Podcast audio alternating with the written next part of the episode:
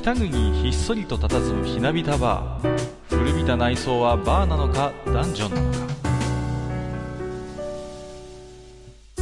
今宵も常連とマスターのよしな仕事が酒の魚だ。少しだけ耳を傾けてみませんか。愚者の宮殿の扉が開く。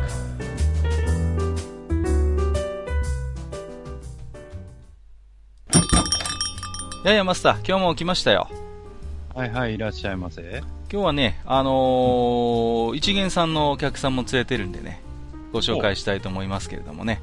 はいはい。うん、前々からね、このお店に誘ってたんですけどね、なんとかね、こう理由をつけてね、なかなかいらっしゃらないということでね、ようやく引っ張ってこれたんですけどもね。はい、ということで、えーご紹介させていただきます。えー本日のゲスト、にごりさんです。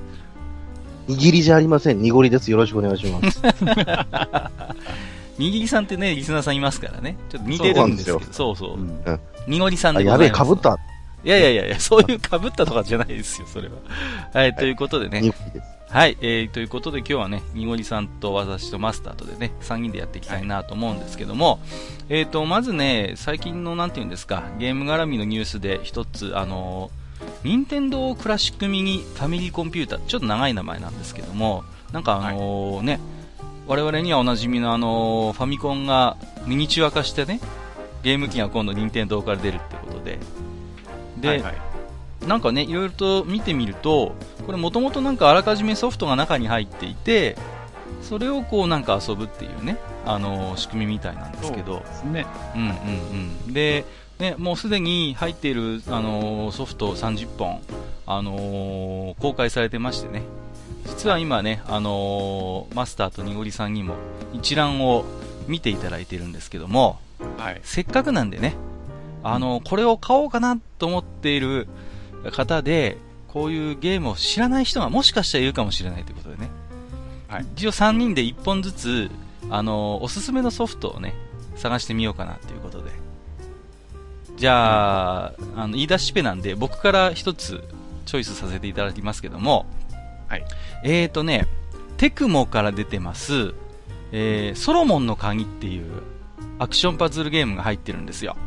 はいはいはい。これはね、ものすごい僕名作だなと思うんですけど、僕はね、最初に遊んだのはね、あの、アーケード版だったんですよね。アーケードで遊んでて、で、それが、まあファミコンでね、遊び放題だっていうんで、これはもうね、よく覚えてますけど、予約して買いましたね、これね。おそこまで？うん、予約してまですんごい楽しみにしてたんですよ。えで、なんていうんですかね、あのーブロック、まあご存知の方よくわかると思うんですけども、あの、主人公がね、ブロックを、あの、消したり、あの、出したりして、それでも移動しながらこう、カニを取って、まあ、出口に向かうっていう、まあ、そういうアクション要素のあるパズルゲームなんですけどね。はい。結構ね、アーケードでやってた時は難しくてね、うんうーん、で、なかなか先に進めなくてね。うん。で、あとあの、パズルゲームなんですけど、あの、時間制限があるんですよね。ライフがあって、どんどんどんどん減っていくんですよ、これ、プレイしてると。まあ、アクション、当時のね、そのアーケードゲームあるあるだと思うんですけど、だから、悠長にね、考えてると、とてもじゃないけど、あの、クリアもできないっていうんでね、結構焦らされるんですけど、これはね、ものすごい遊んでましたね。でね、僕このソロモンのカニはすごい好きで、で、このファミコン版とっても出来がいいと思うんですけども、えっ、と、音楽もすごい良くってね、あの独特のちょっとおどろおどろおどろしい感じなんですけど、あのー細かい話をすると、アーケード版ってね、A メロしかないんですよ。で、はいはい実はファミコン版って A メロプラス、あの、B メロがついてるんですよね。そうなんだ。うん、ちょっとね、BGM が違うんです、実は。うんそうなんちょっとね、あのー工夫されてて、それにすごいね、僕アーケード版からや入った口なんで、あ、曲なんか増えてるじゃんっていうのが感動があったんですよ。で、はいこの後ね、ソロモンの鍵シリーズってあの、ゲームボーイでね、ソロモンズクラブっていうのも出て、これ基本的にファミコンの音を、まあ、大体踏襲してる感じなんですけど、あとね、あのー結構知られてないのでは、セガのマーク3でも出てるんですよね、ソロモンの鍵って。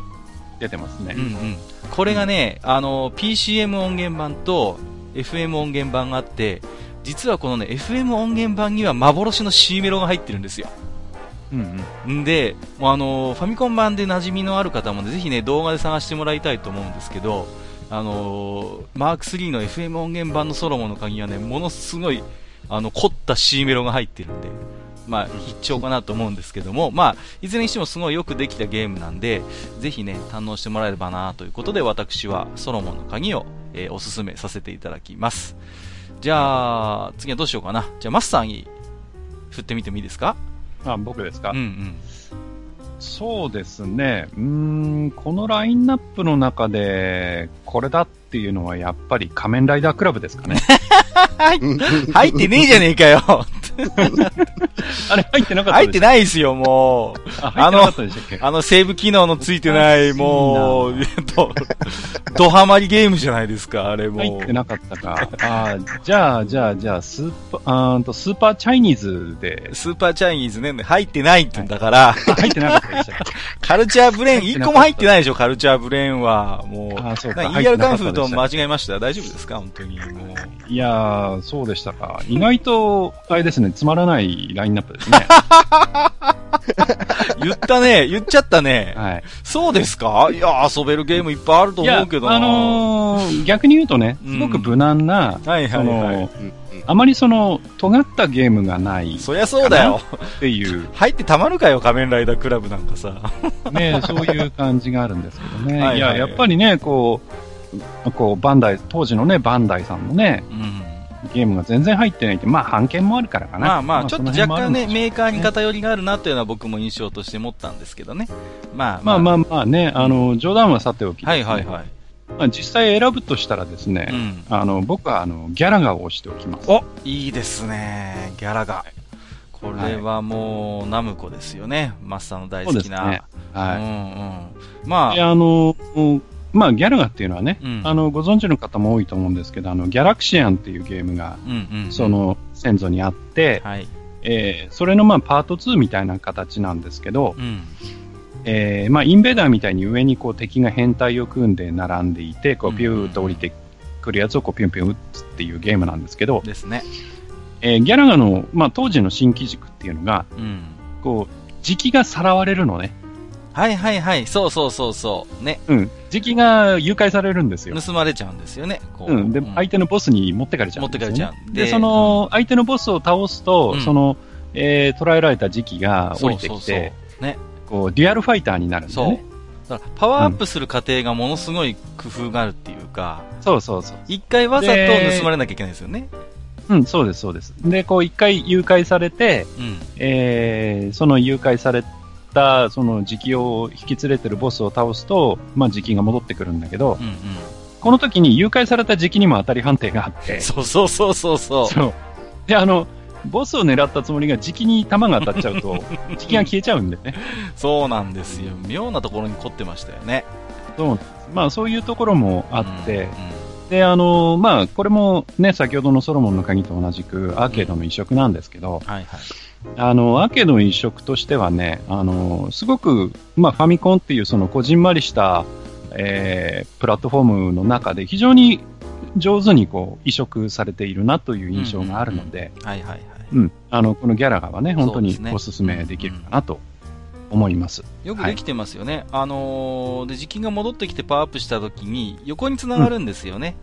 はい。だからまあ、弾も2連になっていいんだけど、はい逆に当たり判定も大きくなっちゃうんですよね。そうですね。うん。倍になりますからね。そうそう。だから、すごいパワーアップするときに、実はあの、リスクもあるっていうことでね。うん、う。うんん。そうなんですよね。あえてだからパワーアップさせないプレイスタイルをする人もいたりなんかしてね。う、うんうですね。面白かったですよね。えー、ということで、じゃあ、あのー最後に、えー、じゃあ、鳥でいごりさん一本、おすすめのソフト、紹介してもらえますか？ボケが思いつかなくてね。いやいや、いいんですよ、無理やりボケなくても。それうちのマスター、あれですから。うん。ええ大丈夫ですごめんなさいね。普通に愚者級聞いてる気分になっちゃって。いやいやいや、何言ってるんですか。もう思いっいやいやいや、た。今日、今日お店に萩間さん面来てるんです白いなっつって。ね。そうそうそう。ね。どうですか？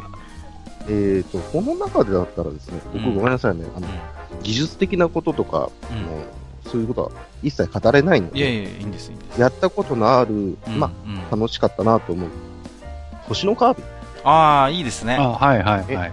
ファミやっぱコンのね。本当に無難なところではあるんですけど、うんうんうんうん。やっぱカービィシリーズやってる人わかると思うんですけど、うん。あの、やっぱ変わんないんですよね。はいはいはい。基本的にはもう操作も演出も一貫していまして、うんう。うんん。で、この夢の泉デラックス、うんうん。まあ言ったら前にゲームボーイとかがあったりするんですけどね。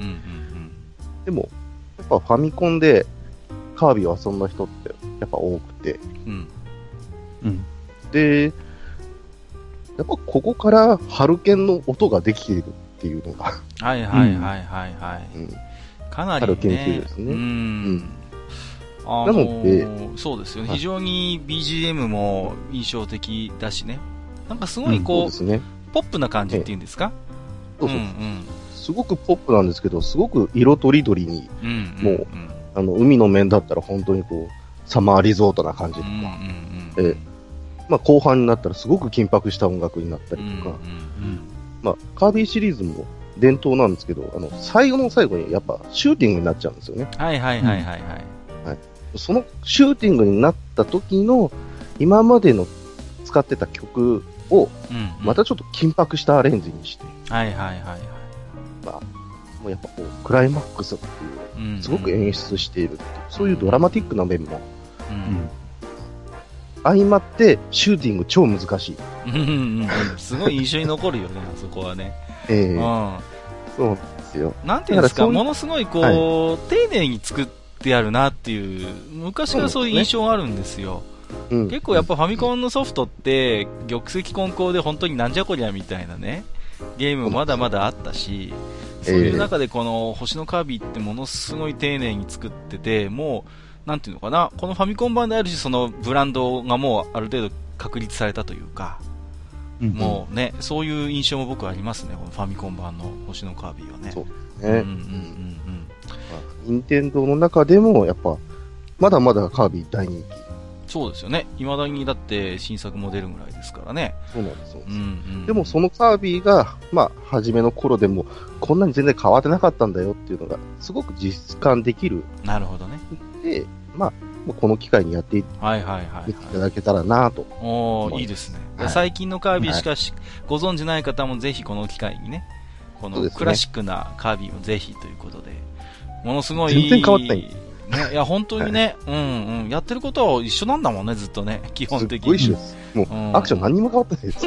いや、単純にさ、あの、カービィの動きの枚数がすごいじゃない？枚数っていう表現があれですけど、そうなんですよ。ぬるね。ぬる動くじゃないですか。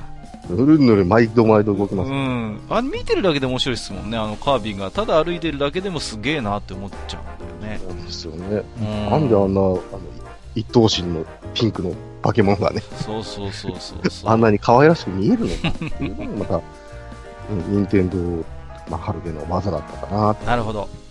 うんということで、大変ね、本当に優等生的な、あのーご回答いただきまして、だいぶ締まりましたね。安心しましたよ。もうマスターでとっちらかった時はどうしようかなと思いましたけどもね。え ーということでマ、スターをオチにするのかなってね。いやいやいや。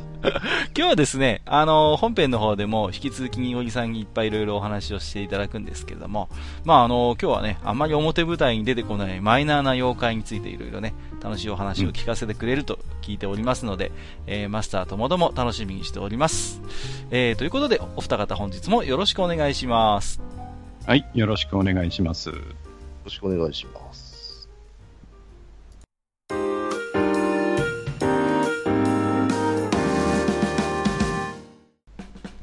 それではね、えー今日は、えー初めてお越しいただいたね、にごりさんに、はい。えーと、妖怪についてね、いろいろと話をね、聞いてみようかなと思ってるんですけれども、うはいーんと、じゃあなぜ妖怪なのかっていうことでね、まあ、あの、うん。その辺ちょっと、今日おしゃべりいただく妖怪の話とね、まずその前にですね、その辺のことを聞いておきたいなと思うんですけども、いかがでしょうかね？完全にですけどね、うん。本当は、いろいろ、この愚者級に出ることに関して、うん。いろいろね、考えたんですよ。あ、そうなんですか？そんな、考えて、うんまあ、うん。そうですね。あの、愚者級聞きながらやっぱちょっと妄想する部分があって、うん。あの、こういうことを言ったら、閣下は多分突っ込んでくれるだろうなとか、こういうこと言ったら、埴輪さんは困りながらもすごくね、フォローしてくれるだろうなとかね、うん。いろいろ考えたんです。はいはい。ただ、えーあまりにもフランクにですね、うん。えー愚者級に誘われたもんですから、その話します？その話しちゃうんですか、まあまあまあいやいや、まあまああのあの、うん枕でね、ー、うん。なんか、僕が逃げてるみたいなこといやいやいや、あ、前々からね、ニゴニさんはこのお店に連れてこようと思って、ちょこちょこ声はかけてたんですけど、なかなかはぐらかされるというか、で、あのーそろそろ来いよみたいな感じで、ちょっと少し強めに呼びかけたら、なんか、あのーツイッターのブラウザがなんかバグってまして、なおう、早く来いよみたいなのを、なんか5、6個連投するっていう、びっくりしました。もうね、タチの悪い借金取りみたいなメッセージをぶつけることになっちゃいまして、ものすごい惹かれるっていう。いや、ね、まあそんなこともあったんですけども、そううん。で、それでまあ、カッカからも、あの、何話しますか？って。で、僕の好きな SD ガンダムとか、うん、うんダンプラとか、うん、カリビアンコムどうですか？そうそうそう、ね、大好きですからね。ただ僕はあの DMM と DL サイト派なんで、あの、やっぱカリビアンコムは語れなかったんで、あの、この何話言っときますけど、編集しないからね。編集しないからね。ね。あ、うん。あ、うん。うん。あの、まあ、はいあのーそんなこんなで、えーご提案いただいた中で、まず一つ、妖怪っていうことで、今日は妖怪話ということになったんです。ねそう。なんですよね。はい。妖怪、まあ言ったら愚者級っていうう、ん。その、この、なんだなんだかよくわかんない、おどろおどろしい空間がね、はいはいはい。あの、やっぱサブカルチャーっていうのに、やっぱ終始してる。うん。ところがうんうん一応ね、うん。それが緩やかにはテーマとしてあるんで、はい。はい。で、その中で僕の中でサブカルチャーって言ったら、やっぱ妖怪だったんですようんうんうんね。うん。だからその、そ漫画とかうんうんうんええなんかね、ほら、イメージとしてそういうものはなんとなくわかるところはあるんですけども、ただこう、は具体的にね、じゃあ妖怪とサブカルチャーってどうつながるんだっていうことを、あんまりこれまではね、僕自身も真剣にあんまり考えたことがなかったんで、その辺ちょっとええ井木さんはどう思ってるのかはね、すごい興味あったんですよ、今日。うんうん。そうですね。言ったらポプリア、えーごめんなさいね。甘噛みしましたね。いやいやいや。ポピュラーカルチャーうん、うん。とサブカルチャー関係って言ったら、うん。本来はちょっとまた違う意味なんですよね。はいはい。そこら辺はもう、ウィキペディアなり何なりでちょっと調べていただくうんうん。ことにして、ただ、日本の中でサブカルチャーって言葉が入ってきたときに、うん。やっぱり漫画とかアニメとか、うん。そっちの方に定着したわけなんですよね。はいはい。で、今もうその風に使ってるんで、サブカルチャーはサブカルチャーってそれでいいと思うんですけど、はい。でも、まあ、本来であれば、あの、本流のカルチャー、文化があって、うん。で、その脇で、まあ言ったらその文化に反抗するというか、うんうん。まあそういったカウンターカルチャーも含みつつ、うん。こう別で育まれていく文化っ。ていうのが、まあサブカルチャーの、まあその中身であると。うん。そうなった時に、えーこの妖怪っていうのはですね、うん。もう古く、まあ妖怪っていう言葉のがもう2000年ぐらい前からあると。おー。まあ文献ではまあ2000年前ぐらい出ていると。うん。で、えー、まじまじともう妖怪と言われているのが、もう1300年ぐらい前ですか？うんうんうんそれぐらい、あのずーっと妖怪って言葉だけはあるんですよねうん。。はいはい。その中で、やっぱり、えー、絵とかうん。書物、うん。あるいは文化作品、あるいは像になったり、まあ、あのですね。うん。そういったものにだんだんこう出てくるわけですよ。はいはい。にじみ出てくる。うんうんうん。これは、まあ文化の、ある意味象徴なんですよね。うん。となると、やっぱ日本に本来あったサブカルチャーって言ったら、妖怪なんじゃねえのっていう。うん。ということで、じゃあ、妖怪についてお話ししようと思ったんですけど、うんうんうんうんうん。なるほどね。思った。はいはいはい。うん。ただ、妖怪って語り尽くされてる部分があるんですよ。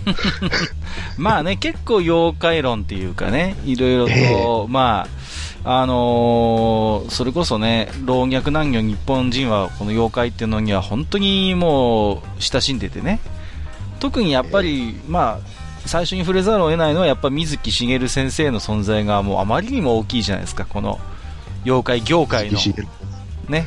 本当に大きくてう、ん、だからほら、僕らだって子供の頃、やっぱり妖怪大百科なんていうとね、水木先生の挿絵の入ったやつとかね、あのー、なんでも大百科みたいなのも結構ありましたけども、でどうしてもだからその、水木先生の絵に引っ張られるっていうか、まあ本当ね、あの偉大な功績のね、まあ、なんていうの、副産物と言ったらあれだけれども、なかなかこう、水木先生の世界観にであるし、その、なんかこう、一つ、もう、かっちりしたものがあるじゃないですか、ある程度。うん。だからそこを、なんとかあえて少し取っ払ってね、うん、やっぱり、あのー考えてみないといろいろ見えてこない部分もあるんだろうなっていうのは僕も思うんですよね。ですよねうん。本当に水木しげる音大がなければ、妖怪っていう言葉がこんなに日本に普及しなかったんじゃないかってういう、ん、確かにね。ぐらいではあるんですけど、はいはいはい。あの、うん、やっぱりあのビジュアル面、うん。まあ、これもすごく、まあ、水木しげるさんがね、うん。描いたことで、ようやくうん。あの形になった妖怪ってうん。山ほど、いるんですねなるほどね。えもともと姿、形も何も言われてない存在だけの妖怪っていううんのが、まあ、いるわけですよね。はいはいはい。で、その妖怪の姿を描くことによって、ようやくこの世界に生まれ落ちるみたいな、うん。まあ現代。形を与えることによってね、やっぱり、大げさに言えばやっぱり命にを吹き込まれるっていうところはあるじゃないですか。今までその、ものすごい限られた地域の伝承レベルでしか語られてないような妖怪たちもいっぱいいるわけでしょ、だけど、山ほどいる。ね、それにどん、それがどういう形だったのかとか、どういう姿だったかなんてことははさっぱりこう、わからなくて、結局だから、イメージができないものだから、本当にその、なんていうのかな。ともすると、そこの中の知ってる人たちが死んでしまえばもう消えてしまう妖怪たちもいっぱいいたと思うんですよ。だけど、水木先生の一つのやっぱそれは功績だと思うんだけども、そういうものに対してやっぱりああいう漫画っていうね、わかりやすい形で形をね、与えて、イメージを持たせられるようにしたっていうことで、それでだいぶこう、まあ、あえて発見って言いますけどね、発見された妖怪っていうのはね、やっぱり多いかなとは僕も思いますよね。ん多いですよ。うんうんうんその中でもね、あの、うまあ、塗り壁って妖怪がうん。はいはいはい。もう、パッと、メジャーですよね。そうそうそう。もうね、あの、バンダイのさ、妖怪大魔教で、あのね、ボスの弾を弾いてくれる、あの、頼もしいやつですよ。ね、この話がどこまで通じるかわかりませんけれども。まあ、どうしてもあのイメージがありますよね。うん。そうですね。だから、うん塗り壁って言本当に壁うんの妖怪ということで、うんまあ、みんな、塗り壁なんだから壁なんだ。うんうんえっ、と、まあ、いろんな意味もありますけど、当選簿妖怪みたいなね、紹介されて、で、えーまあ、あのメンバーの中ではちょっと力持ちだったり。なんだり描かれてはいるんですけども、うんうん。塗り壁って、まあ、あの、水木しげるさんをすごく知ってる人は、うん。ま水木しげる先生と塗り壁の関係って、うんうん。あの結構、で、あの、逸話が残ってて。あの、服役中、服役じゃねえ、ごめんなさい。ん？えーっとね、えー、戦争に行ってたうんう頃、んうん。捕虜になったってこと？従軍中ね。従軍中ですね、すいません。うんうんあの、従軍中に、えー、水木しげる先生が、うんえーあれはと東南アジアだったかな。うんうん。で、えー塗り壁にあったって言うんですね。はあ。東南アジアで。どこです、うん。目の前にうんうん景色が広がっているのになぜか進めない。うんえ？なんだ？なった時に、まあ日本に帰ってきて、あ、これが塗り壁って妖怪だったんだ。うん。っていうことになってたと記憶してますけれども、うんうん。まあそういった意味では、まあ妖怪の原点とも言えるようなうんうん。水木しげるさんの中でもそういうなったんですけども、うん。まあ、なんですか、あの、水木しげるさんっていうのは、結構子供の頃からね、まあドラマにも確かなったと思いますけど、のんのんバーと俺っていう作品があってさ、こう、え子供の頃にそういういろいろ妖怪とかあやかしの話をしてくれるばあさんがいてね、多分にその人の影響も受けてっていうことで、ものすごいなんか、そういう方面の感受性っていうのは多分もともと豊かな人だったんだろうなとは思いますよね。うん。ね。はい。だからそういう塗り壁の今の話にしても、そういう自分の体験に紐づけて、やっぱり描いてるわけだから、ものすごいなんていうのかな、鮮烈というかね、それを受け取る側もね、うん、そういう印象は僕もありましたよね。うん。すいませんね、なんか話の腰を折るようで申し訳ないです。いえいえいえやっぱ水木しげる先生についてはね、あやっぱちょっとだけは触れていかないと、まあそうですね、妖怪を語る上では避けられないというところで。はいどうやっても。も今の日本では避けられない。うん、まあそうですよね。うん。えただ、あの、塗り壁っていう妖怪うん。うん。自体の伝承は口伝で伝わってはいるんですけど、うん。えー姿形は描かれてなかった。ああ。ね。うん。で、その例で、じゃあ自分で描いてみる。うん。ということになって、ああいう形になった。うんうんうんただ、うん。うん。これす結構最近、2007年ぐらいに、うん。あの、海外でうん。塗り壁が絵巻として発見されるんです。へえ。そうなんです。あ、それはもちろん、えっ、と、水木先生じゃない方が書い書いていたであろう塗り壁が発見されたとで。ほそれがう。うん。似ても似つかないんですね。なるほどね。うんうんうん。共通点はちょっと白いぐらい もう形も違うんだ。もそうなんです。なんかうん大きな像とか、カバとか、あああいうようなう。そうなんだ。えー風貌でですね。はい。あ、そもそも壁ですらないってこと？そうなんです。あへの、ーで、角が生えていて、目が3つある。だいぶ違うね。はい。でも本当化け物として描かれてるわけです。それがでも塗塗り壁なんだ。そうなんです。へでーまあ、塗り壁っていう言葉だけで、まあ一応壁を想像するんですけどね、うんうんうん。うん本来この妖怪っていうのは、まあ、当選棒をするんですけども、うん何かこうね、ブニュッ、まあ、歩いていたらいきなりブニュッと、なんか、包まれる。うんうんで、進めなくなる。うんうんうんそして、だんだん、こう、そのブニュっていうものに、こう、埋め込まれていって、つ最終的には消えてしまうっていう妖怪なんですよ。へえ。とか、うんそういうものなんです。うんで、じゃあ昔の人はどういうふうに考えていたかっていうのが、そのさっき、うん最近発見された塗り壁の絵になるんですけども、まあ言ったら、象とかカバの、うんあの、絵描かれてるんで、すごくブヨブヨなんですね。ぶよぶよ。へえ。だから、そこに、ずーっと、ブニューってうん体を 埋め込まれていって、窒息するとか、消える。とか、もう、う埋め、埋め込まれていって自分が、こう、あれですか、あのーちょっと違うけど、あの、サンシャインがこう、胸のところがパカッと開いて、こう、中にゴリゴリゴリってこう、取り込むみたいな。まあ、あんなに硬くないでしょうけど、えーだから本当は、そのもうサンシャインの方が塗り壁だったかもしれない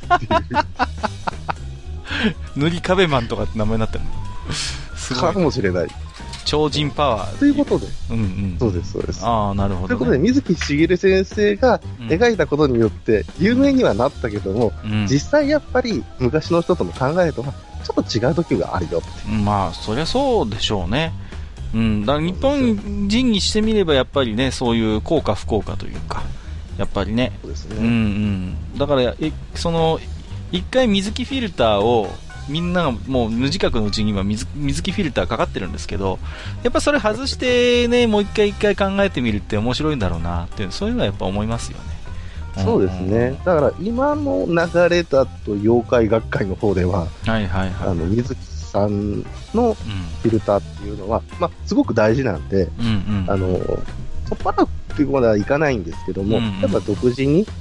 あの、研究をして、うんで、この妖怪とこの妖怪のつながりは、とか、はいはいはい。えーやっぱりこういうふうに考えた方がいいんじゃないか。で、このうんうん地域の文化だったらこうだから、こういう姿になってるんじゃないか、とか、うんうんうんうんそういうことは、なんかやってるみたいですね。なるほどね。うんうん。まあ、その上で今日は、あのーどちらかというとね、あんまり表舞台に出てこないような、そういうマイナーなは妖怪情報ということで、あの聞いてはいたんですけれども、ええ。せっかくなんでちょっと導入も含めて、まず、はい。あのー一つ、そういう妖怪をご紹介していただいてもよろしいですか？はい、わかりました。えー、まあ、そうですね。まず、まあ、表舞台に出ないでうんうん言いますけども、ん。あの、実際ね、そんな、あの、何かふ意味合いを含んだものではなくて、うん。うんお前なんでこんな姿してんのとか、なるほど。あれこれどっかで見たことあるな、とか、うんうんうんうん。だから何っていう。随分なんかあれですね。前振りがありますね、随分。えはいはいはあの、ゆるふわ系残念妖怪をご紹介したいとい。ゆ思いるふわ系残念妖怪。ゆるふわけすごいですね。ゆるふわええ系。ホラー要素とか今ないです。あ、本当ですか？壁でちょっと怖い話しましたけど、はいはいはいはやっぱ妖怪っていうのはすごくホラい。うん。まあ、ーに、どうしてもホラーとこう関連付けられますよね。そうです、そうです。んんうんだからある意味では、ホラーっていうフィルターも取っ払います。はいはいはいはい。なるほど。はい。はいすごくもう日本の文化はどうしてもホラーでうん、うん妖怪がね、メジャーになりましたからね。うん。うんうんうんうん。それをね、取っ払うことによってう、ん。ようやく見えてくる妖怪っていうのがはいはいはい。多分にあるんです、まあ、うちにも今妖怪が一匹いるんですけどね。あの、自分のこう妖怪っていうのはどうですか？え？何？え？わえ？私が、あの、こさえた妖怪が今後ろで、あの、だいぶいい感じになってますけども。うん、話しかけてあげればいいじゃない。なんか妖怪って。はい。えー、ということで。というわけでね、はい。じゃあ早速紹介していただきましょうか。はい。まあ、皆さんご存知なのは、一旦木綿ってご存知ですよね。はいはいはいはい。メジャーじゃないですか、いったもめん。ええまずこのメタ木綿は、うん。まあみんなが知ってるからまず出します。はいはいうんうんうん。はいで、このよ、こう一旦木綿なんですけど、うん。すげえエリートなんですね。え？エリート視をしないですよ、全然。いやいやいや。ちょっとなまってるじゃないですか。すんごくね、エリートなんです。妖怪っていうそのうん。ジャンルの中ではすごくエリートで。いや全然そんなイメージないですよ。あの、まあ一旦木綿、うん。まあ分かってると思うけども、まあもう本当長い布のね、そうそうそう。妖怪ですよ妖怪大魔教で、あの、乗ってるやつですよ、鬼太郎が。そうです、そうです。ものすごい歓声がついて操作しづらいんだよ、あの面はさ。大変なんだよ、もええう。急に止まれないんだよ、一旦も面が。止まれないですね。うん、何の話でしたっけ？すいません。はいはい。一旦木綿なんですけど、うんうんまあ一旦12.5メートルっていううんうんぐらいなんで、それぐらい長い妖怪なんですけど、うん。うん。まずその12.5メートルの白い布っていうだけで、うん。ビジュアル面の説明がされてるんですね。されてますね。うん。これだけでまず優秀なところなんですよ。あ、そうなんですか？これだけでみんなもう容易に想像がつくんですね。うん。想像はしやすいタイプの妖怪ですよね、確かにね。うんでそうなんです。うん。えー次に妖怪に、えっ、と、まあ、どうしても必要な要素、うん。えーホラー要素です。ホラー要素、あるんですか？通る者の顔や首に巻きついて命を奪うのが一旦ものです。怖っ。怖い。でも確かにそういう攻撃仕掛けてる時ありますよね、たまに。ね。うんうん、うん。そういだから、鬼太郎の仲間ってことでうん正義な感じになっちゃうんですけど、うん。本来は、普段、そう普段は多分こんなこと、ああ人間を襲ってるんだと。そうです。窒息死させるぞと。怖いね。怖いんですけうんうんうん。でど、もう一つうん、エリートとしての要素がありまして、うん。ちゃんと弱点があるんです。弱点？何でしたっけ？濡れるとダメなんだっけ？あそれは多分水木先生の脚色だと思うんですけど、うんうん。え普通に切れます。ない。あ、やっぱただの布なんだ、ある意味。そうです。じゃあ、普通に立ちばさみかなんかでジャキンってやれば切れちゃうと。ああのー話の上ではやっぱ刀ですね。ああ、そうかそうか。あなるほど。刀で消えた、えっ、と、切ったら、そのまま消えて、うん、えー刃に、えー血が残っている。へえ。ただそれだけの妖怪ですよっていうことなんですけども。なるほど。ビジュアル面、ホラー要素、弱点うん。があるうんっていうのが、まあ妖怪の中で伝承がされやすいんですね。そうだね。ここまではっきり特徴があれば、確かに、あのー記憶にも残りやすいですよね。そううんだからこれはエリート妖怪なんです。なるほど。ちゃんと三拍子揃った。そうです。あーでもなんか今聞いて思うのは、やっぱ弱点っていうのはやっぱ大事なんですよね、やっぱりね。そうですね。やっぱこそういうう、ね、なんていうんです、そこにリアリティがあるじゃないですか。これってまあ、うん私が物語作る上でもいつも思うことですけど、完全無敵のキャラクターって敵でも味方でもものすごいつまんないんですよね。薄っぺらで。うん、何も弱点がありませんと。で、もう、敵なし向かうところ敵なしみたいなキャラクターって、全然リアリティも出てこないし、その、うん、ものすごいストーリー的にも絡ませづらいわけですよ。そのだってそいつが出てきたら絶対勝つんだからね。うん。そう。そうそう。そうじゃなくて、やっぱりちゃんと弱点があって、ね、あのーそういう一応対処方法っていうのかながあるっていうのがね、これものすごい実は大事なんですよね、この、大事ですね。うん。だからそう考えればね、だ言われてみれば確かに言ったもめん、三拍子揃った、いい、あれですね、うん。いいキャラクター性持ってますよね。うん。そうなんです。うんうんうん。え、逆にただうんうん、はいはいはい。ええあ、あ、逆に、うん。どうぞどうぞ。三拍子が揃いすぎてまして、え、え？はあ、ええはあはあ。あの、残念ながら、うん。えーすごく似てる妖怪が他にもいて、ほう。えーはい。あのー、す一旦モメンさんがうん前線にいるおかげで、うんこいつは二軍扱いされると。なるほど、なるほど。よく、妖なんか、はい。分かってきましたよ。表舞台に出てこない妖怪。なるほど。ええ一旦もめんさんの、にだいぶキャラを食われてるやつもいると。そうなんです。はい。え、なん、ええどういう、なんてやつなんですか？白うねりってやつなんですよ。白うねり。マスター聞いたことあります？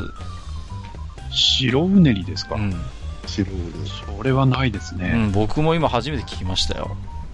でも水木しげる先生も書いてはいるんです書いてるんだ。こっちもいるんだ。いや、水木先生大体の妖怪書いてますよ。ああ、そうなんだ。だからか、書いてない妖怪を探す方がちょっと大変ぐらいああ、なるほどね。何かなんですけど、うんうんただ、うんまあ、これも、あの、えっと、鳥山世間っていう、うん。あの、江戸時代のね、はい。あの、もう言ったらもう、水木しげる先生のご先祖様なんじゃねえかっていうぐらい、うんうん妖怪をすごくいっぱい描いてる。絵師ですね。うん。で、石燕がいろいろ描いてはいるんですけども、まあ、あの、百鬼夜行だとか、はいはいはいはいはい。百鬼つれづれ袋だとか、うんうんうんそういったものをいっぱい描いてはいて、うん。で、そこにちょっとエピソードを書き、書いて、で、それを人に見せたり、まあ、売ったりして、で、えーそそれで広めていった、だから、江戸時代の妖怪ブームうんうんうん。というものを引き起こした人なんですね。へえ、そういう、絵師なんですか？やっぱ本業は。絵師。ああ、そういう絵師がいたんだ。はうーん。い。で、その白うねりっていうのも、その妖百鬼つれづれ袋に書いてまして、ということは、えっ、と、そういう、まあ、昔から絵にも描かれてるってことは、この白うねりって妖怪も、それなりに歴史があると言いますか、そういうことなんでしょうかね。この白うねりはですね、うん。他にちょっと伝承がないんで、伝承がない？伝承がないんで、うん。おそらくこの石燕が書いたもの、まあ、オリジナルで、想像したものなんじゃないかなという話もある。あ、そうなんですか？そういうこともあるんですか？そういうこともあるんですね。へええ。ーなるほど。むしろ、うん。はい。そうですね。あの、こういうふうに、こう、妖怪っていうものの、えー、あの、例えば、伝承であるうん。ものの、あの、それを集めた中の本うん。うである。ん。うん。つらつらとこう、書いていった絵巻物であるとか、うん。いうものにはですね、なんか知らないけど、他に聞いたことねえんだけど、お前作った？っていうものが 結構混ざってます。なるほどね。結局、傘を増やすというか、少しページを増やすために、こんな地域にはこんな妖怪がいるというみたいな書き方はするんだけれども、実際、本当にそんな話あったのみたいなのも結構あったりすると。結構あったりするんで、うんうんそこら辺をあんまり区別しないんですね。もう、うんうんうん。もうそれは全部妖怪の一つである。なるほどあの、別にあの、それで迫害したりしないんですよ。そうなんですね。ちなみに、ね行ったもめの方はある程度あるんですか？出自はしっかりしてるんですか？ちなみに。あ、もうしっかりしてます。ああ、しっかり、その辺のルーツもさすが、ちゃんとあるから、まあさすがエリートといえばエリートということで。うねーん、なるほど。まあ、じゃあちょっと、白うねりさんは、一応、その、妖怪という、まあ、ゆ妖怪という扱いなんだけれども、どうしてもこう、いったもめんさんの影に隠れて、なかなか日の目を見ないと。いうことなんですね。一応ね、すごくね、特徴はあるんですよ。あ、そうなんですか？えーあの、う世間の絵の方なんですけども、うんうん。頭がね、竜なんですよね。うーん。頭が竜え？え、布ですよね？布なんですけど、ん竜なんですよ。ああ、そうなんですか。うーん。で、まあ、すごくね、あの、まあ、世間の絵もすごく、うん。あの、ドロドロしく描いてまして、うんうんあばら屋のね、あの、片隅に、あの、壁から出てるのかわからないですけども、うん。竹の竿がちょっと出てて、うん。その竹の竿にぐるりとこう、巻きついているな。ザ妖怪の姿をしてるんですよ。はいはいはいはい。しているんですが、うん。やっぱり板もめんよりはね、うんうん。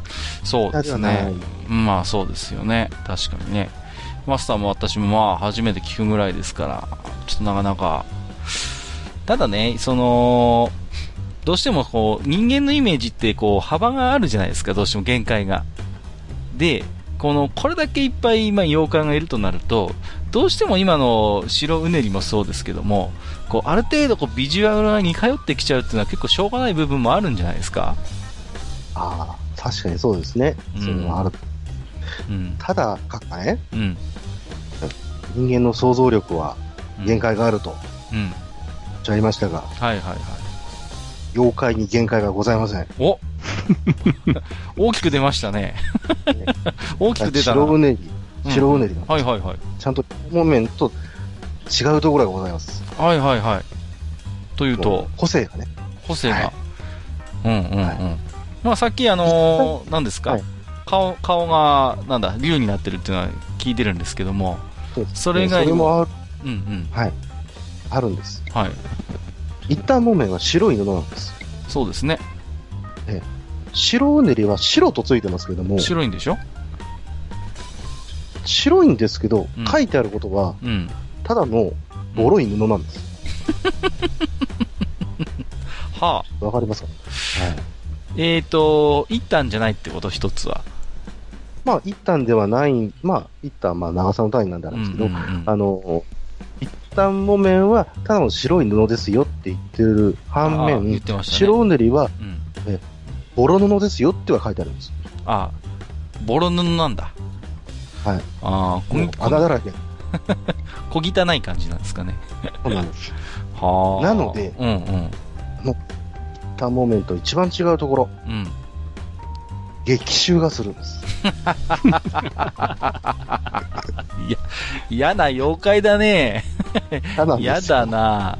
しかもこのうん激臭がするっていうのは、うんおそらく後付けなんです。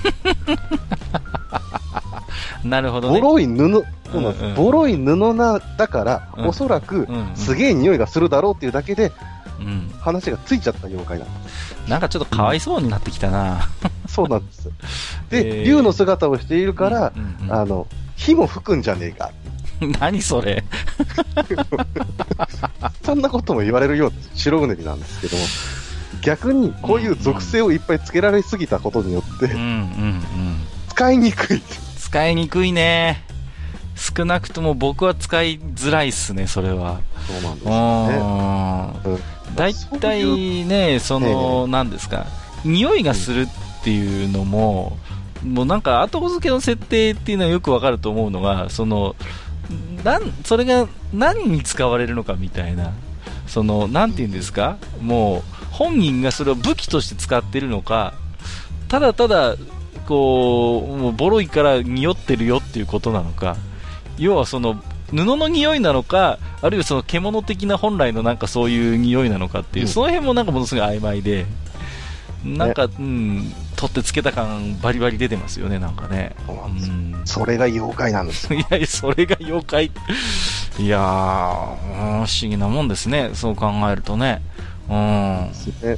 うんだからね、この白うねりももう少しで、ね、メジャーになるとすれば、そこら辺のね、もうちょっと自分の体を洗っていただいて、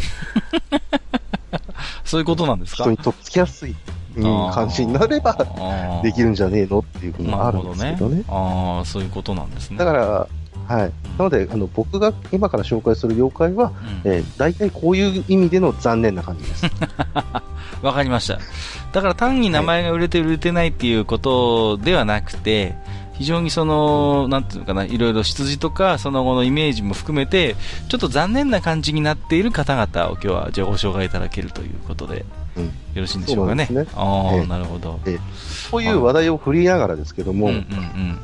えーただ、どうしてもですね、うんビジュアル面うんうんがすごく大事だっていう話をちょっとだけさっきしたんですけど、うん。はいはいはい。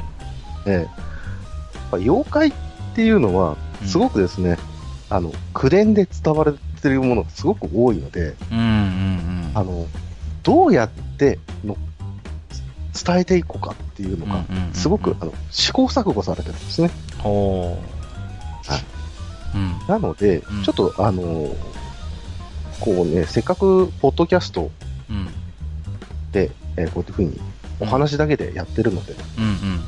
昔の気分になりながらですね、ほう。ちょっと妖怪を想像してみようじゃないか。あ、なるほど。じゃあ今から、みのりさんのお話を聞いて、マスターも私もちょっとイメージしてみようということでいいんですかね、そうすると。はい。はいはいはい。そうですねじゃあちょっとやってみましょうか。まあ、まずはちょっとむ練習問題。練習問題。はいはいはい。角は鹿、頭はラクダ、うん。目は鬼、うん、うん。胴体は蛇、腹は神。これ蜃気楼の神ですね。はいはい。ハマグリっていう意味うん、なんですけど、うん。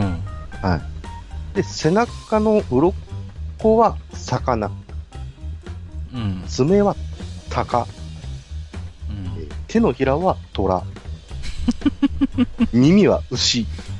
うん？これなんでしょうか？いやいやいやいやいやいや。いろいろ突っ込みこれ練習問題です。いや、練習問題、い、やいや。練習問題。これあれでしょ？あの、数学のテストの一番最後に、解ける人だけ解けて、解いてねみたいなチャレンジ問題ってやつでしょ？あの、そんな、これそんなは問題じゃない。これは点数に入り、い、や、違うの。あの、早く解けた人だけやってくださいみたいな、そういうのじゃない。違います、違います。全然違います。ええー、大体これマスターわかります？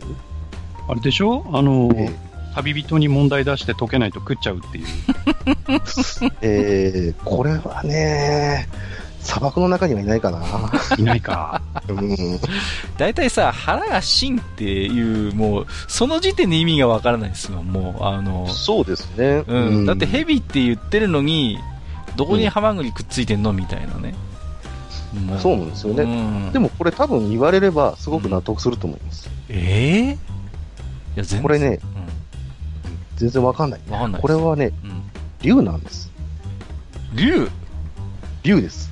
え、だってさ、いん？はあ、し、まあ、角は多分確かに言われてみれば、うん鹿っぽいか。うんね。えー頭はラクダなんで、まあラクダのような。形？あーはいはいはいうんはで、目は鬼なんですけど、まあこれは幽霊みたいな意味で、死んでるような目なんですね。い。はうん。で、胴体はやっぱヘビで、あ。うん。で、ん腹はハマグリになってますけど、ハマグリが重なってる姿とかね、はいはい想像してもらうとわかるんですけど、ああ、ちょっとこう、ボコボコって感じになっちゃう。はいはい。そういった意味では、ハマグリっぽい。うん。で、背中の鱗は魚であって、うん爪は、えー鷹のようであって、うん手のひらは結構広いじゃないですか。はいはいはい。虎か。うんで、そうです。で、虎で、うんで、耳は牛っぽい。あ、言われてみればね、確かに。うん。うんこれが竜なんですけど、まあ、この手法はもともと中国の方で伝わってるんです。うんうん。つまり、いろんな部位を知ってる動物に例える、知ってるものに例えることで、なんとなく想像がつきやすくなると。うん、まあそうでしょうね。うん。うん。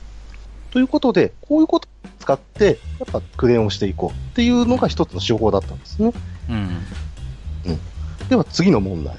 はい。ちょっと、はいうん、難しいぞ。うん。猿の顔、はい。虎の手足、うん。狸の胴体、そして蛇の尻尾です。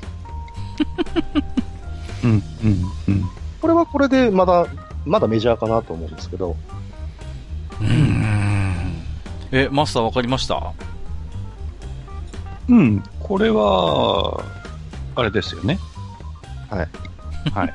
あれですよねあれって。はいえー、えー、あの、に、任天堂のピンクのうん。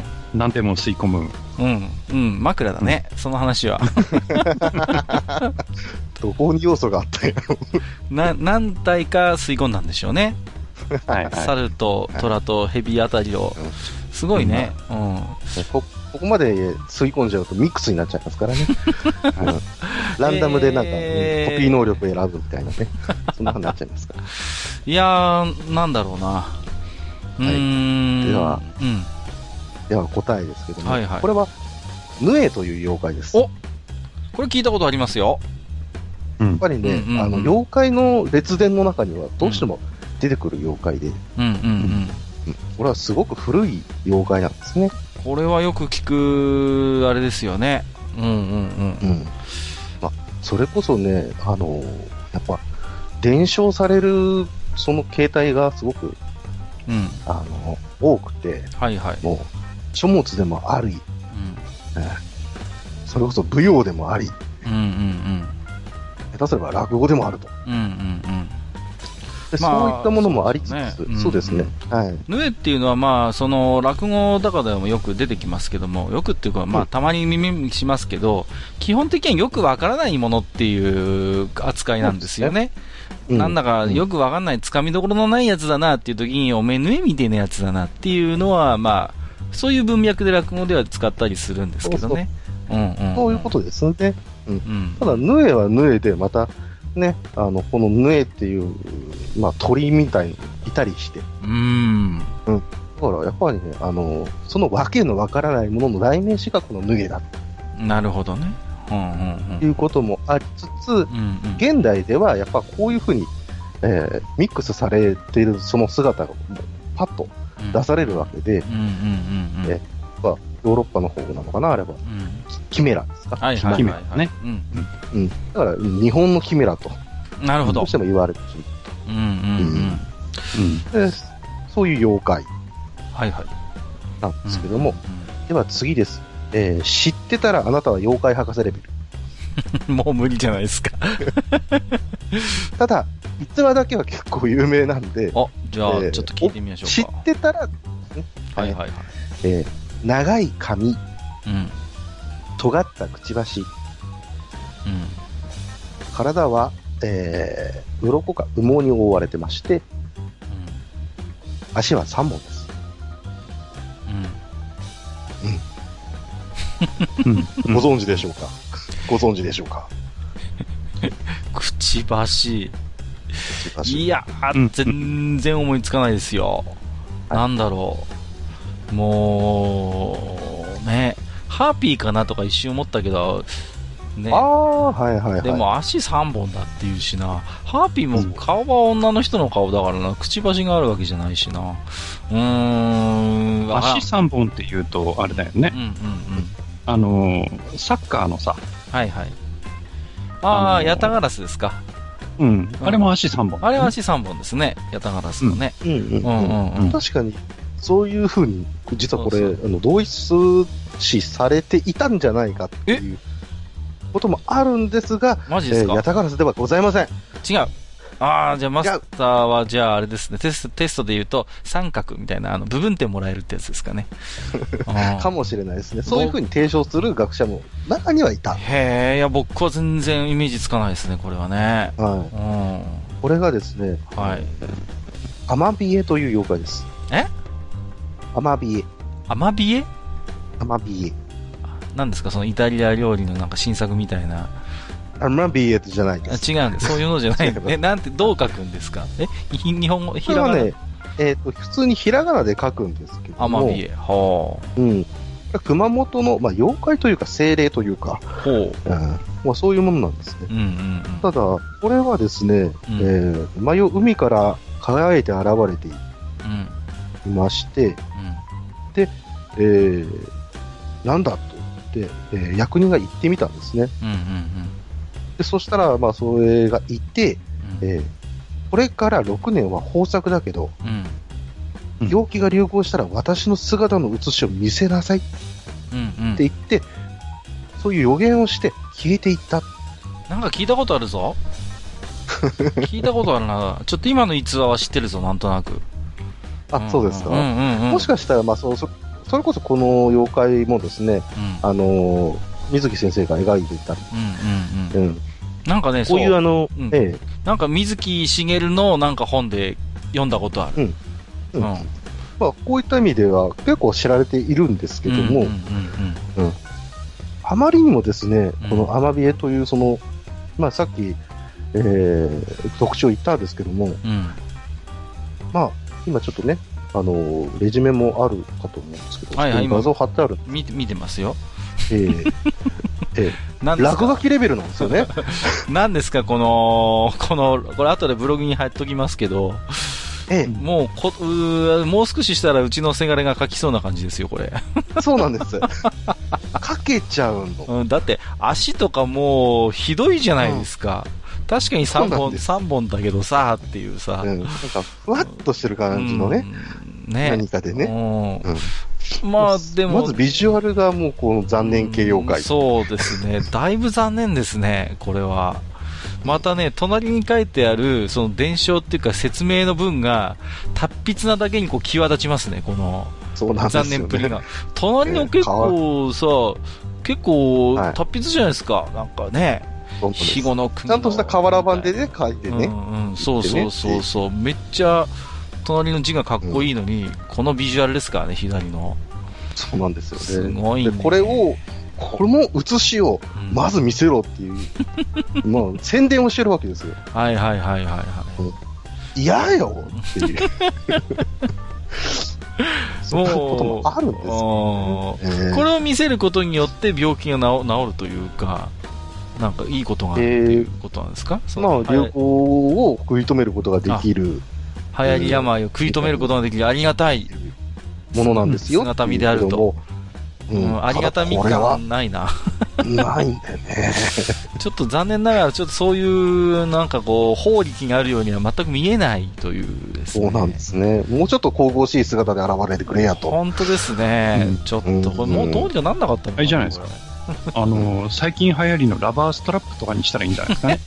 これを？アマビエラバーストラップ。アマビエラバーストラップ、流行るかな？うん。多分、妖怪大学校とかではね、もう作ってるんじゃないかな。どうなんだろう。いやね、実はね彦、さんとこ。ほら、うんあのー、ヌエの話さっきしていただいたじゃないですか。これがさ、えものすごい、これも実は絵を紹介していただいてるんですけど、これ歌川国吉さんのやつですよね。この国吉の絵がめちゃくちゃかっこいいじゃないですか。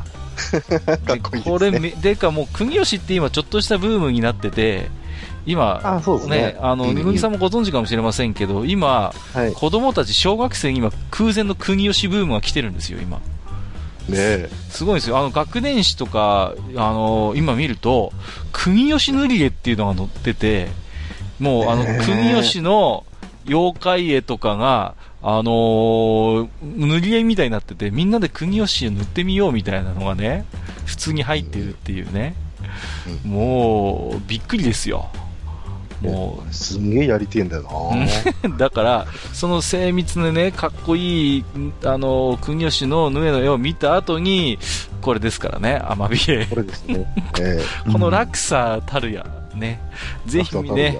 皆さんもこれぜひブログでですね、後でね、この差を見てもらいたいなと思いますけれどもね。すごいね。まあ、ブログを見る前にもう一問。はい、はい。はい。まあ、これ最終問題ということで。はいえーもじゃもじゃの白髪、うん。牛のような角や耳、うん。くちばし、くちばしって割とよく出てくる、ね。超多いね。背中には羽のような、えー傘みたいな、うん。なんかそういうわさっとしたもの。うん。うん、で、全身はミノを着ているような感じ。うん。赤く長い爪、誰だうん。だ？誰だじゃないですよ。誰だこれ、じゃないあの、これ本当に分かった人は多分、あの、本当のヨガ博士だと思います。いや、大体赤く尖った爪って、そんな、もう、やっぱりでも、なんとかのようなってのが多いんですね。うですね。うん。ん。何ですか？うーんうんうんなんだ？そういう、そういう袋でもいるんじゃないですか、やっぱりその、なんか、ああ、でも、意外とこう、間違ってないビジュアルですよ。フクロウみたいっていうのは。いい線いってるじゃないですか。うん。ビジュアル的にはそれを想像してもらっていいと思います。だって最初になんかちょっと煙くじゃらっていうか顔のあたりがね。そうですねなんかね、そうそううん言ってたじゃないですか。うんうん。うん。そその辺から考えるとなんか袋っぽいかなっていうね。まあそう、ですね。くちばしもあるし、くちばしもあるし、そううんまあちょっと角があるかどうかわかんないけど、その、ほら、ピーンと耳が立ってればね、なんとなくそう見えないこともないかなとそうですね。思うんまあですこれはもう、はい。はい。もうわかんないと思うんで、もう、答えましょ。はい。う。はい。これ、大魔大間。という妖怪。はい。あの、王様の王に、はいはい。魔王の魔で。むしろ魔王を逆にから読んで 大魔です。すごい名前ですね。すごい漁業士でしょ？うん、行々、かっちょいいじゃないですか。もうなんか、魔の世界を滑るもの的な勢いでもええう、めっちゃかっこいい名前。ただ、うん。うん。ただ、はい。なんでしょこれが創作です。う。創作。いや、あのーこれもね、えまあ、あのー今絵をね、拝見しましたけれども、何ですか、この、この、なん、この何、子供騙し、ザ子供騙しみたいな、この、いやいや、ちゃんと描かれてはいるんですよ。え。ちゃん、うちゃんと描かれて、うんうん。これでしょ、あのー、たまびえよりはうん。たまびえよりはだいぶいいですよ、そりゃ。そうです。それいいですけど、あの、なんだろう、この、幼稚園に置いてある絵本に書いてます的な、この、ちょっと。ちょっとね、スクローをね、デフォルメしただけの何かっていう。あれでしょ、あの、伝言ゲームみたいなんで、あの、伝英ゲームみたいなのあるじゃないですか、こう書いていくのを真似していくみたいな。はいはいマジカルズマジカルズののパワー。そう。で、あの、あれでしょ、オリジナルがヨーダで、5人目ぐらいになるとこんな感じになるっていう。そんな感じですねそういう感じでしょ、これ。もう。えええええええ とても、もああの、ビジュアル的に、オーマっていうイメージや、カイムっていう。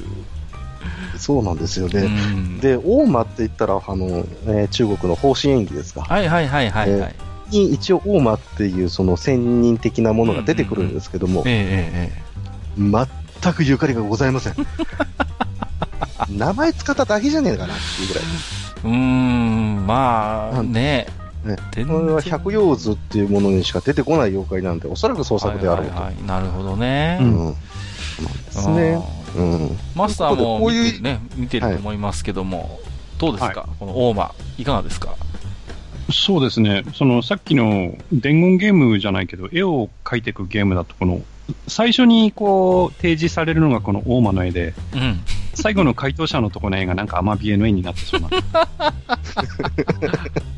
そんな感じはしますけどね。はい。特徴、くちばしと、まあ、ケムクジラってとこぐらいしか合ってない気もするけど。いやー、まあ、でも、本当になんかね、そうですか。もうこれもじゃあ、だいぶ、なんかうん、創作的な匂いがする妖怪であると。そうですね。うんなるほどね。いやー、でも、なんですか、うーん、全くのゼロから作ることってあるんですかね？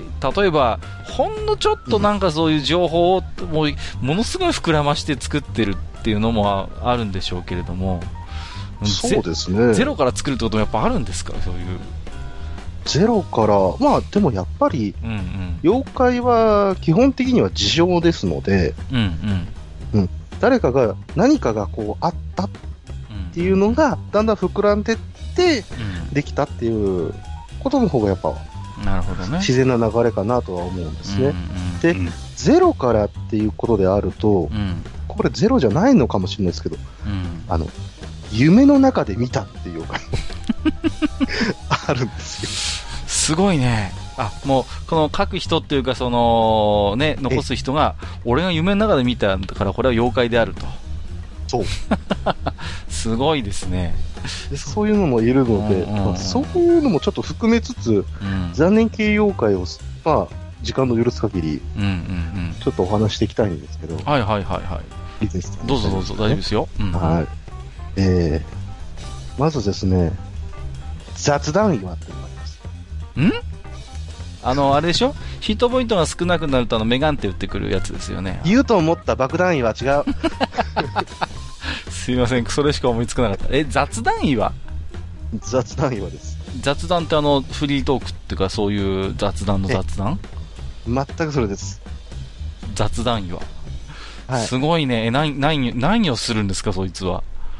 俺たちのことじゃねえの？ああ、僕らのそうことなんでですすかね。ね。妖怪、すごくね、すごく妖怪雑談ね、岩。あのね、うんこの、あの、妖怪を、のね、辞典を見ながら何喋ろっかなって言って、あの、見たんですよ。うん。うん。で、雑談岩ってのがあるんだ、ふーんって見たら、だんだんこれがお俺たちの。二人に見えてくるっていう。だってこの妖怪ね、うんうん山の上に二つ岩があるんですよ。ね？うん。はいはいはい。とりあえず。はいはいはいうんあって、うんその岩が、うん。ひそひそなんか喋ってるんですよ。二人で、二人でとか二体で。はいうんうんうん。まあまあ、二つでですね。一つで。ただそれだけなんです。俺たちじゃねえか。ああ、それ間違いないですね。我々ですね。それ我々。これ長野の？うん、長野にいる。うんそういう雑談岩。いいね。雑談岩がいたっていう伝承があるんですけどそうで、すか。えーそれを、まあ、聞きに、聞きに行ったというか、まあ、偶然見つけた、えー人が何を喋ってるのかわからないから、うんまず妖怪なんだっていうふうに言ったんですけどもう、んうんうん。ただ、今考えてみると、うんその人たちがわから、その、わからない話題を喋ってただけなのかもしれないんで、うんうんうん。これ完全に愚者級じゃねえのっていう。うん。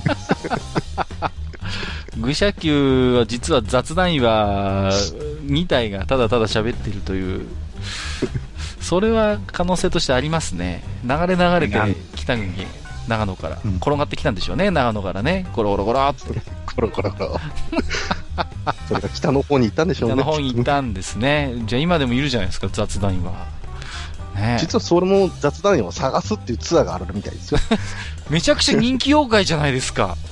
いえいえいえ。すごいねえ？あの、んそんなことないですよ。そんなことないですよ。え？ただ、妖怪好きの人たちが、うんあの、妖怪ツアーの一回としてやってるだけで、あくまでね。なるほど。あくまで、あくまで雑談岩を見たいっていう、その、うんなんだろうな。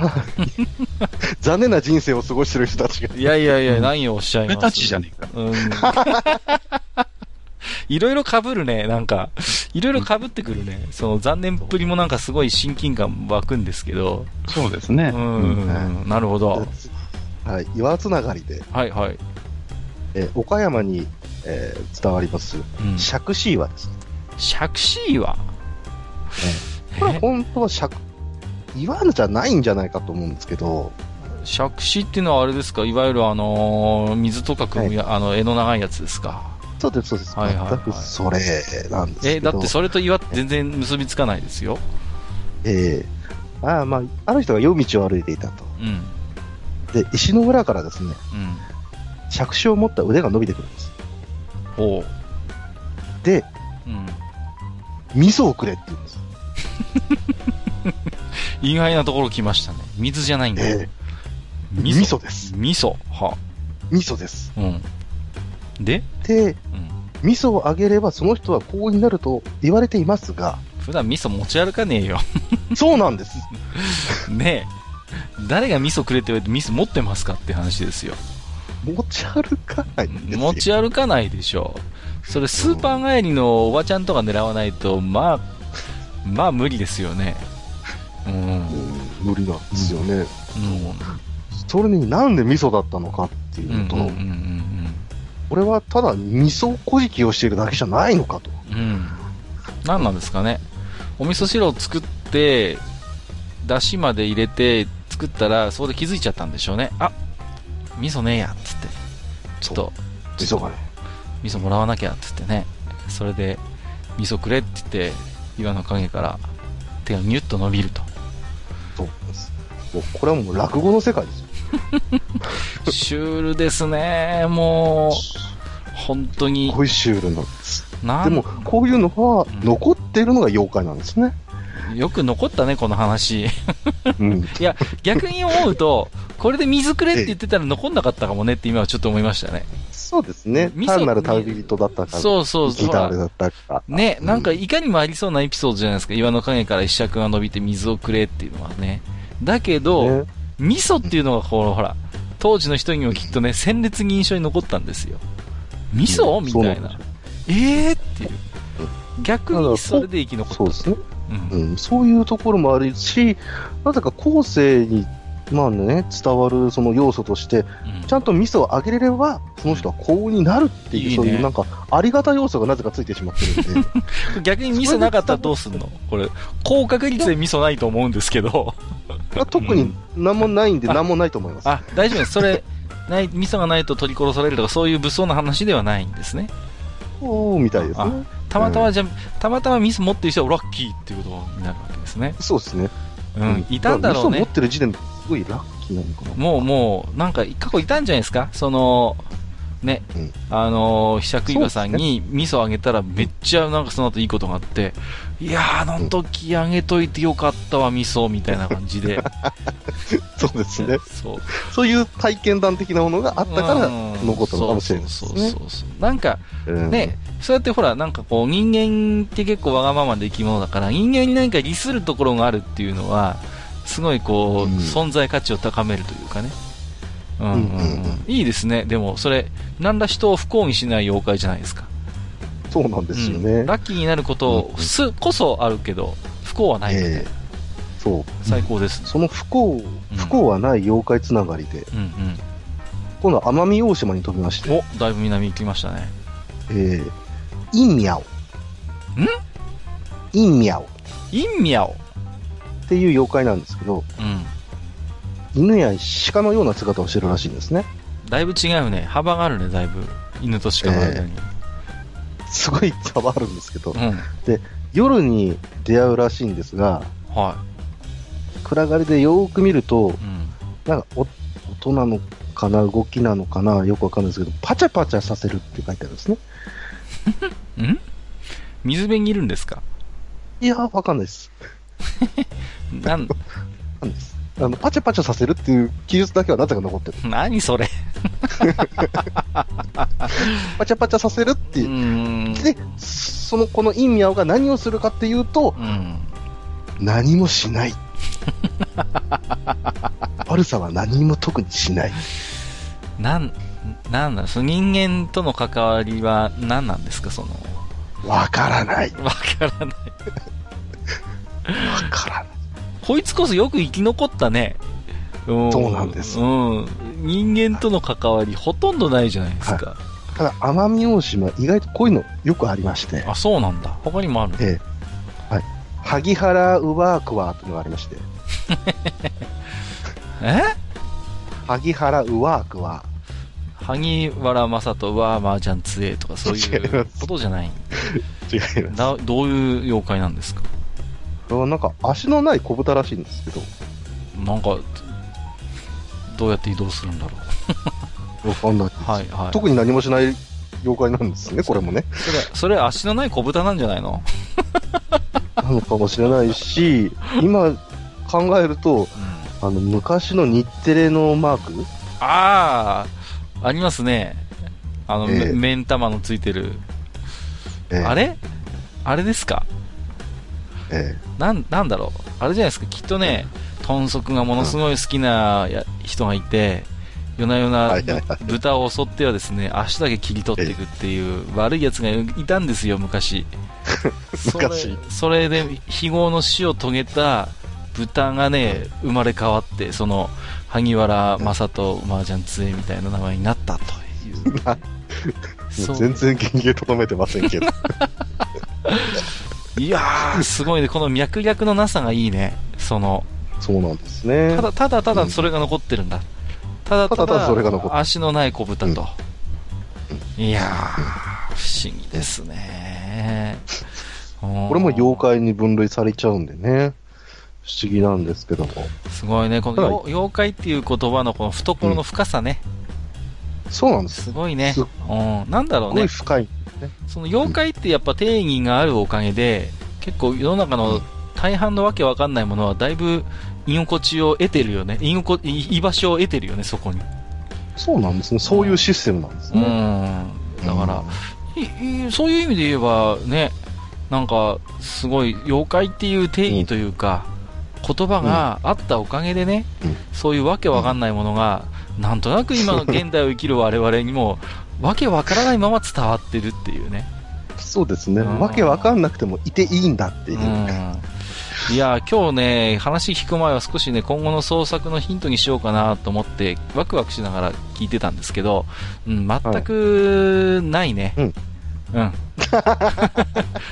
全くインスピレーション得ませんわ。ほんまですか？あじゃあ、これは大丈夫なんじゃないかな。はいはい。あの、日本各地に伝わってる、超メジャーじゃないですか。うん来た。全国全国区。ただうん、やっぱ、日本各地のその、それぞれで名前があったり、エピソードが違ったりはいするんですけど、じゃあこれは、3つぐらい紹介しようかな。おえー、いろりの中にいる妖怪。すごいね。熱いね。他に、うんあるんですけども、はいはい。えー長野の方ではですうんうね、ん。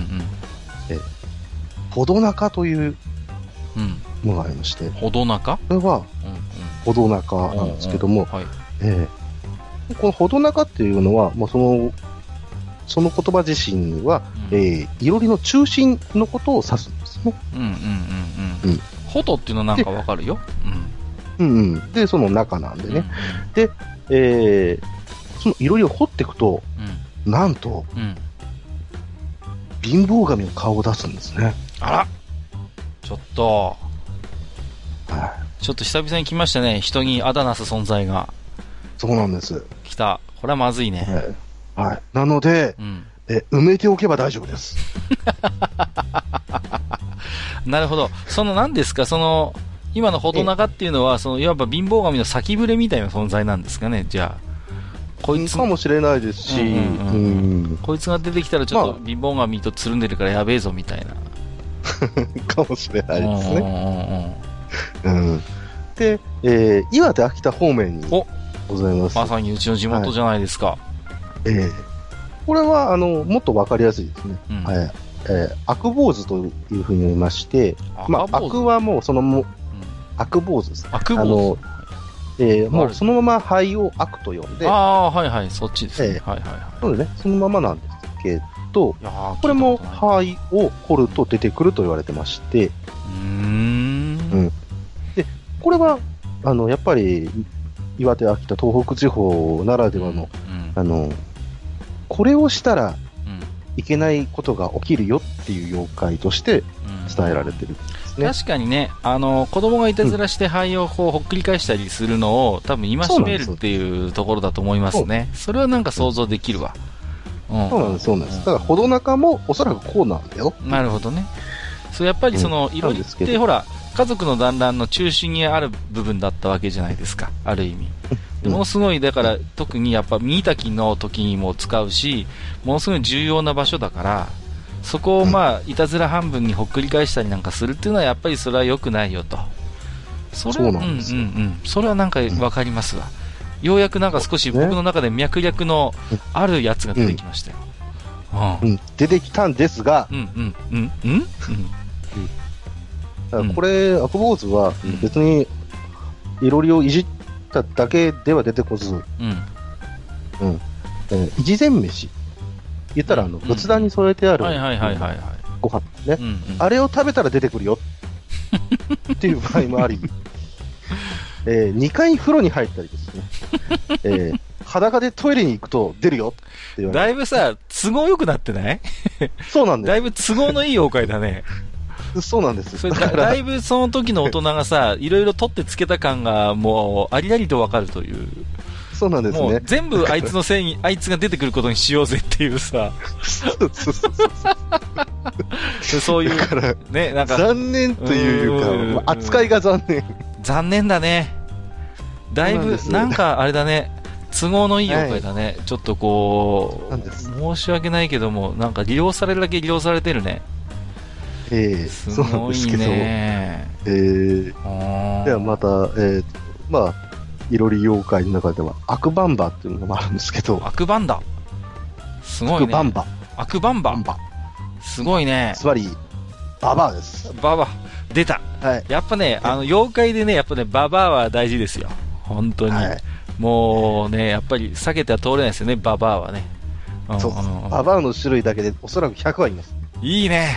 ババア天国だね。妖怪はもう、ババア銀座ですよ、ババア銀座。石を投げれば、ババアに当たるっていうくらいで。ちなみにそのアクババアっていうのは本、何を、何をしてくれるババア、ババアなんですか？え、今までのこと、大体やります。ええただ、上位いろり互換。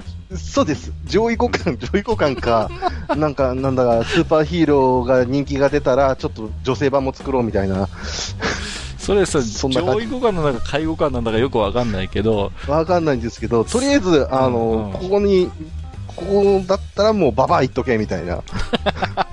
とりあえずなんか子供が悪さしそうなことをしたら、アクババ出るよって言って、もうそうで、すね。都合のいい女だね。かわいそうだねわかんないですけど、いや、やっぱり、あの、うん一つの、ね、あの、やっぱ文化なのかわかんないですけど、うんババアってやっぱ怖いんだなっていう。いや、ババアは、ババアはね、怖いんですよ。もう、洋の東西を怖 問わずね、ババアっていうのはもうとにかく怖い存在なんですよ、子供にとっては。怖い。もう、もう、それはね、うん間違いないです。もう、本当ね、ババアの存在そのものが恐怖ですからね、子供にとってみればね。ましてや、ねましてやね、悪がつくわけですからね。すごいですよ、もう、悪バーバもう、とんでもないババアですよ。もうね、とか子供にしてみれば本気で怖かったと思いますよ、それはね。悪ババアが出るよって言われたら。はい肺の中からババアしかもですからね。そう、肺の中から怖い這い出してくんでしょ怖いわ。そうですなんか不死身っぽいよね。うん、不死身っぽい。うん。とりあえず、まあとりあえずなんか意こ外う、殺せなさそうっていう、あの、封印するしかなさそうっていう。まちょっとでもあれだね、なんかこう、うん砂っていうか灰ってことになるとさ、やっぱ砂かけババアとちょっと被るよね、なんとなくね。ああ、そうですね。うん。砂かけババアの話もしようと思ったんですけど、うんうんまあ、時間も時間そうですね、そろそろだいぶいいい時間なんで、ちょっとちょっともう一回このうん話しようよ、ちょっとさ。うん、なんかだんだん、なんかやっと今エンジンかかってきたよ。すげえ面白いんだけど、うん、ちょっとね、いや、本当に、いや、いや、最初はね、だから、その表舞台に出てこない妖怪ってどういう意味かなってこといろいろね、あのーわからないまま聞いてたんですけどね。うんなんとなくこう、今、にごりさんの定義するね、ちょっと残念な、こう、妖怪というのがね、なんか分かりかけてきたんでね。これ、次回もしあるとするならばね、もう少し、あのースムーズにその辺の話も聞き出せるかなとは思うんですけれどもね。うんうんうん。あそうですか。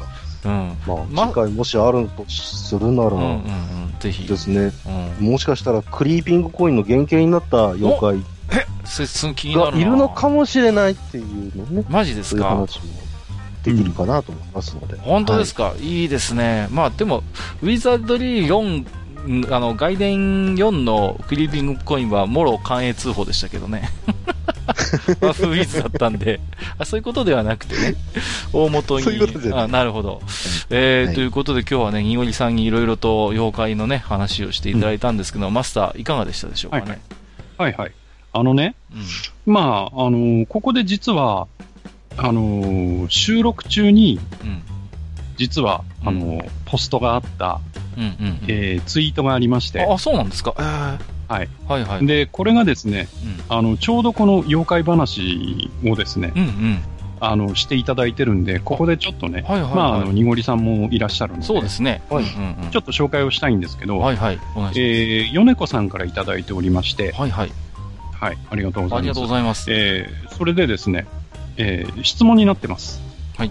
で、はいえー家になぜか水木しげる先生の妖怪の本があって、えーよく覚えてるのは、川辺で談笑してるだけの二人組の妖怪です。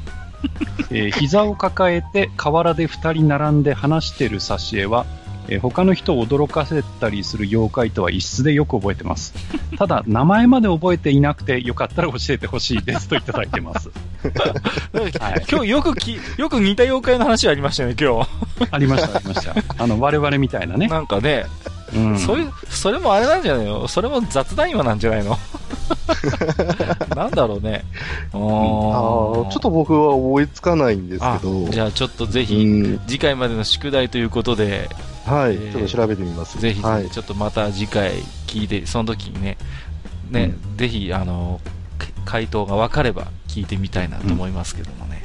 はい。はい。やっぱ、でもあるんだね、そういう似たような、なんかね、エピソードのやっぱ妖怪っていうのがね。うん。山にいて、川にいたら海にもいるんでしょうね、きっとね。海辺で二人でこう、ずーっとひそひそひそと喋ってる妖怪とかもなんかいそうな気がしますけどもね。そうただのカップルじゃないかなと思うんですけどね。そうですね。ただのカップルだね、それはね。うん。うんあれでしょうね。花火をぶつけるとうん怒るとか、なんかそういう、ただの本当の海辺のカップル的な感じになりそうな気もしますけども。えー、ということでありがとうございました。えー、どうですか？じゃあ一つちょっと、まあ、ご紹介もいただきましたけど、でその、今日のお話を通しての萩和さんのご感想などあれば。そうですね。いや、面白いですよね。うんやっぱりいろいろ。うんうん。そう。まあ、僕はどっちかっていうとね、うん。あの、例えば、妖怪コードぐちゃぐちゃとかね。あの、妖怪1足りないとかね。よく出てきますよね。ううんん、そういう話が出てくるのかなと思ったら、あの、うんなんか正統派のね、妖怪の話をしていただいたんで、非常に楽しかったですね。そうですね。はい。はい。ありがとうございます。えー、ということで少し長くなりましたけどもね、えーうん今日はにおりさんをお迎えいたしましてね、えーいろいろな妖怪のお話をさせていただきました。お二方どうもありがとうございました。はい、ありがとうございました。ありがとうございました。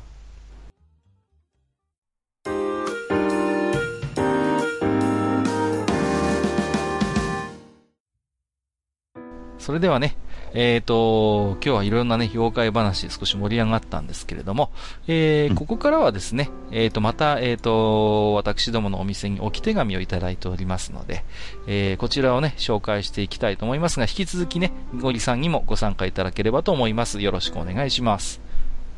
します。はい。それでは1通目、えーと、レリックスさんからいただきました。ありがとうございます。ください。やっぱり出てくる。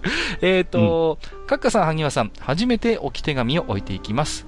えー、グダラジを経由して根城の暗黒要塞を探していたらいつの間にかこの愚者の迷宮にたどり着いたレリクスと申します。以後よろしくお願いします。ということでね、えー、はいグダグダゲームラジオさんからいらっしゃったということでありがとうございます。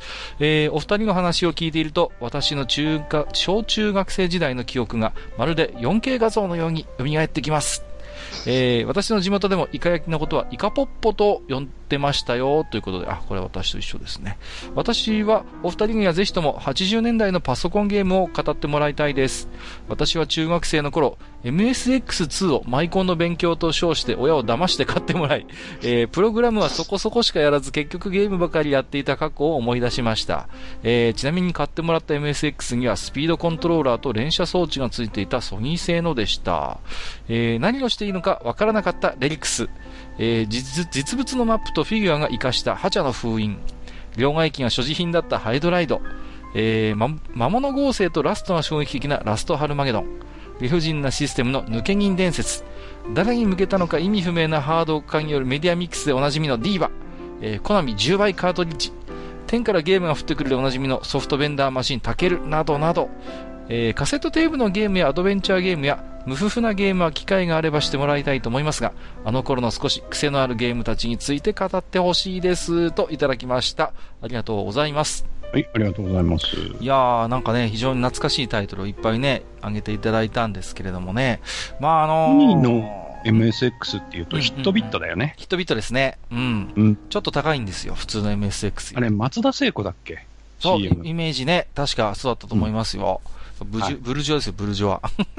うん あのー抜け銀伝説はね、僕も遊んでましたね。これね、とにかくテンポが悪いんですよ。もうね、ディスクアクセス頻繁に読み込みに行くんですよ。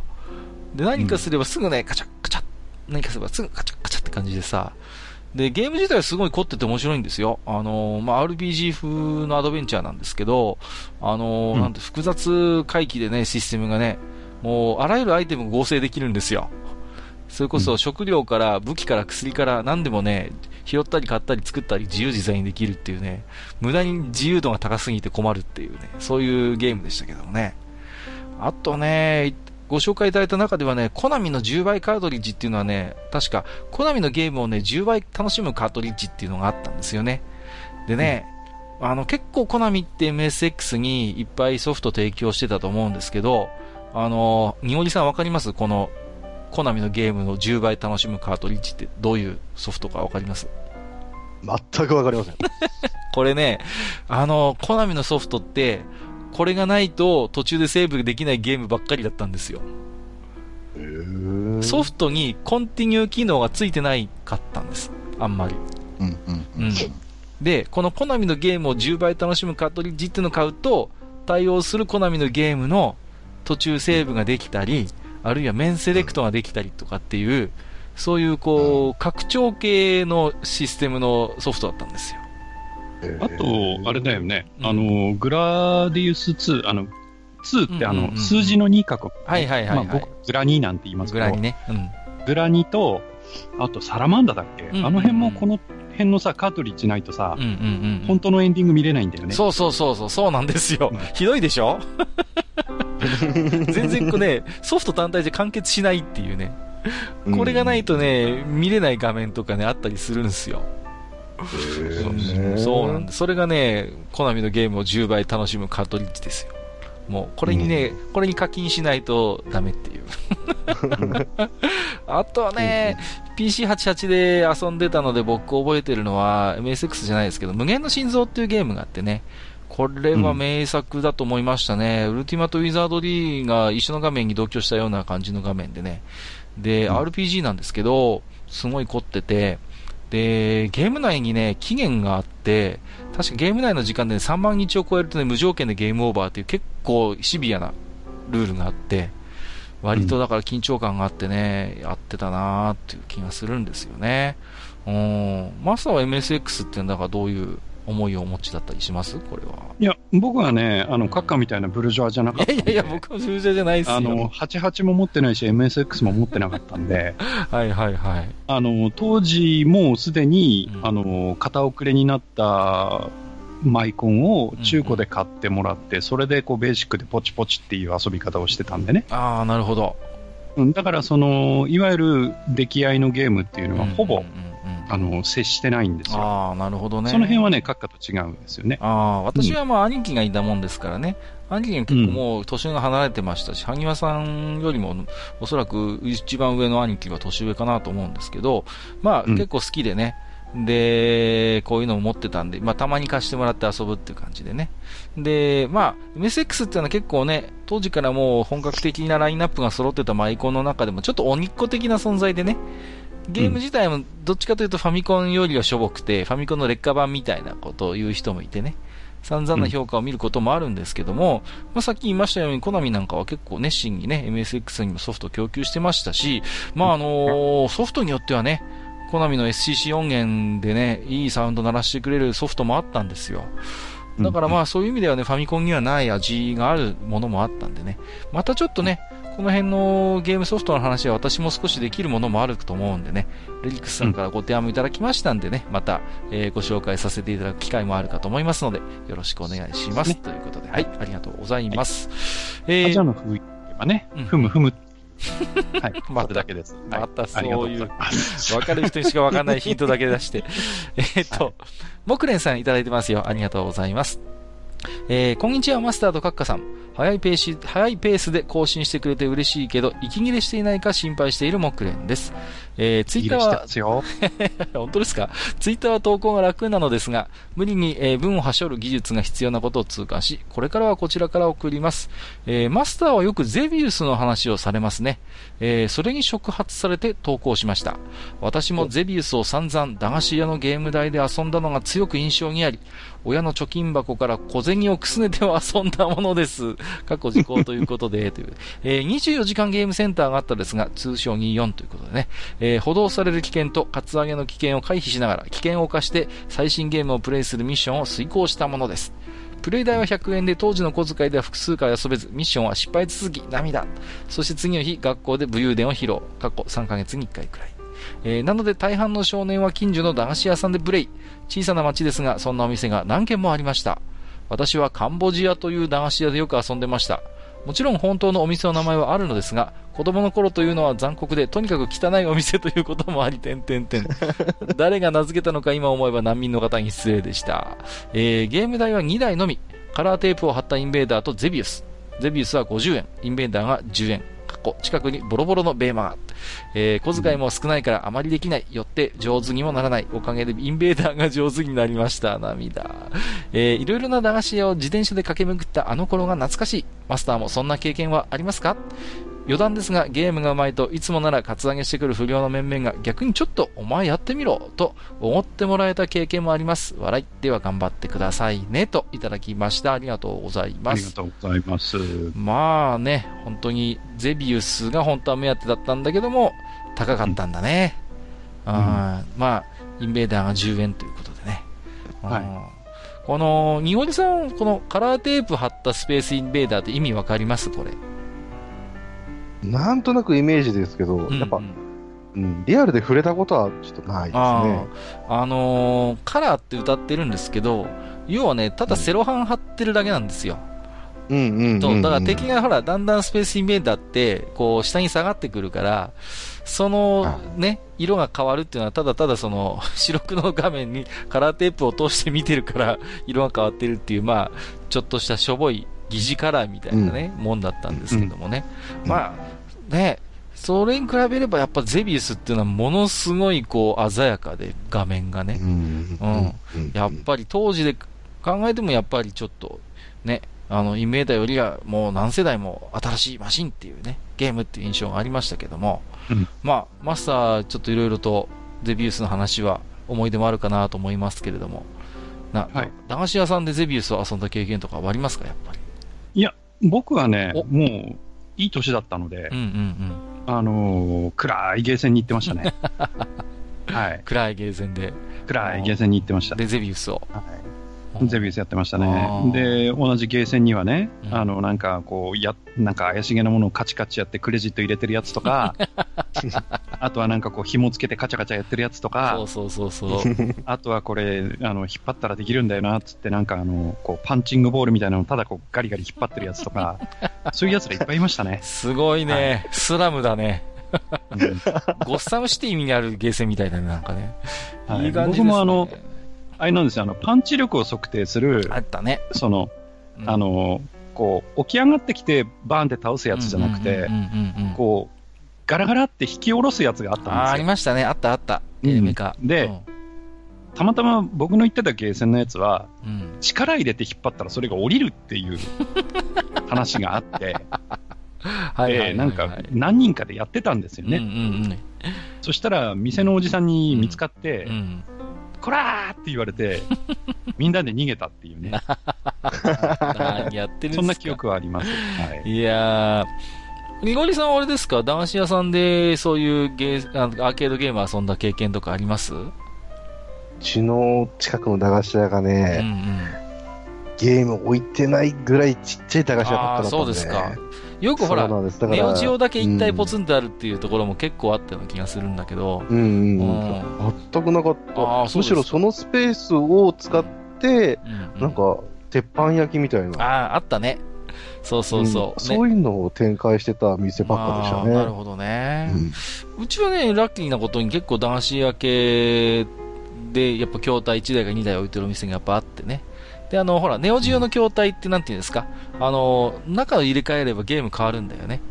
だからずっと同じ筐体なんだけど、その都度その都度遊べるゲームが違うっていうね。まあ、それでもね、1年のうち9ヶ月ぐらいはメタルスラックだったんですけどね。たまに違うゲームが入ってる時があって、あ、今日違うメタスラじゃねえみたいな感じで、そういう時に遊んだりしましたけどもね。はい。うんということで、えーっと、そうですね、結構、木蓮さんもゼビウスにはまった口なんですね。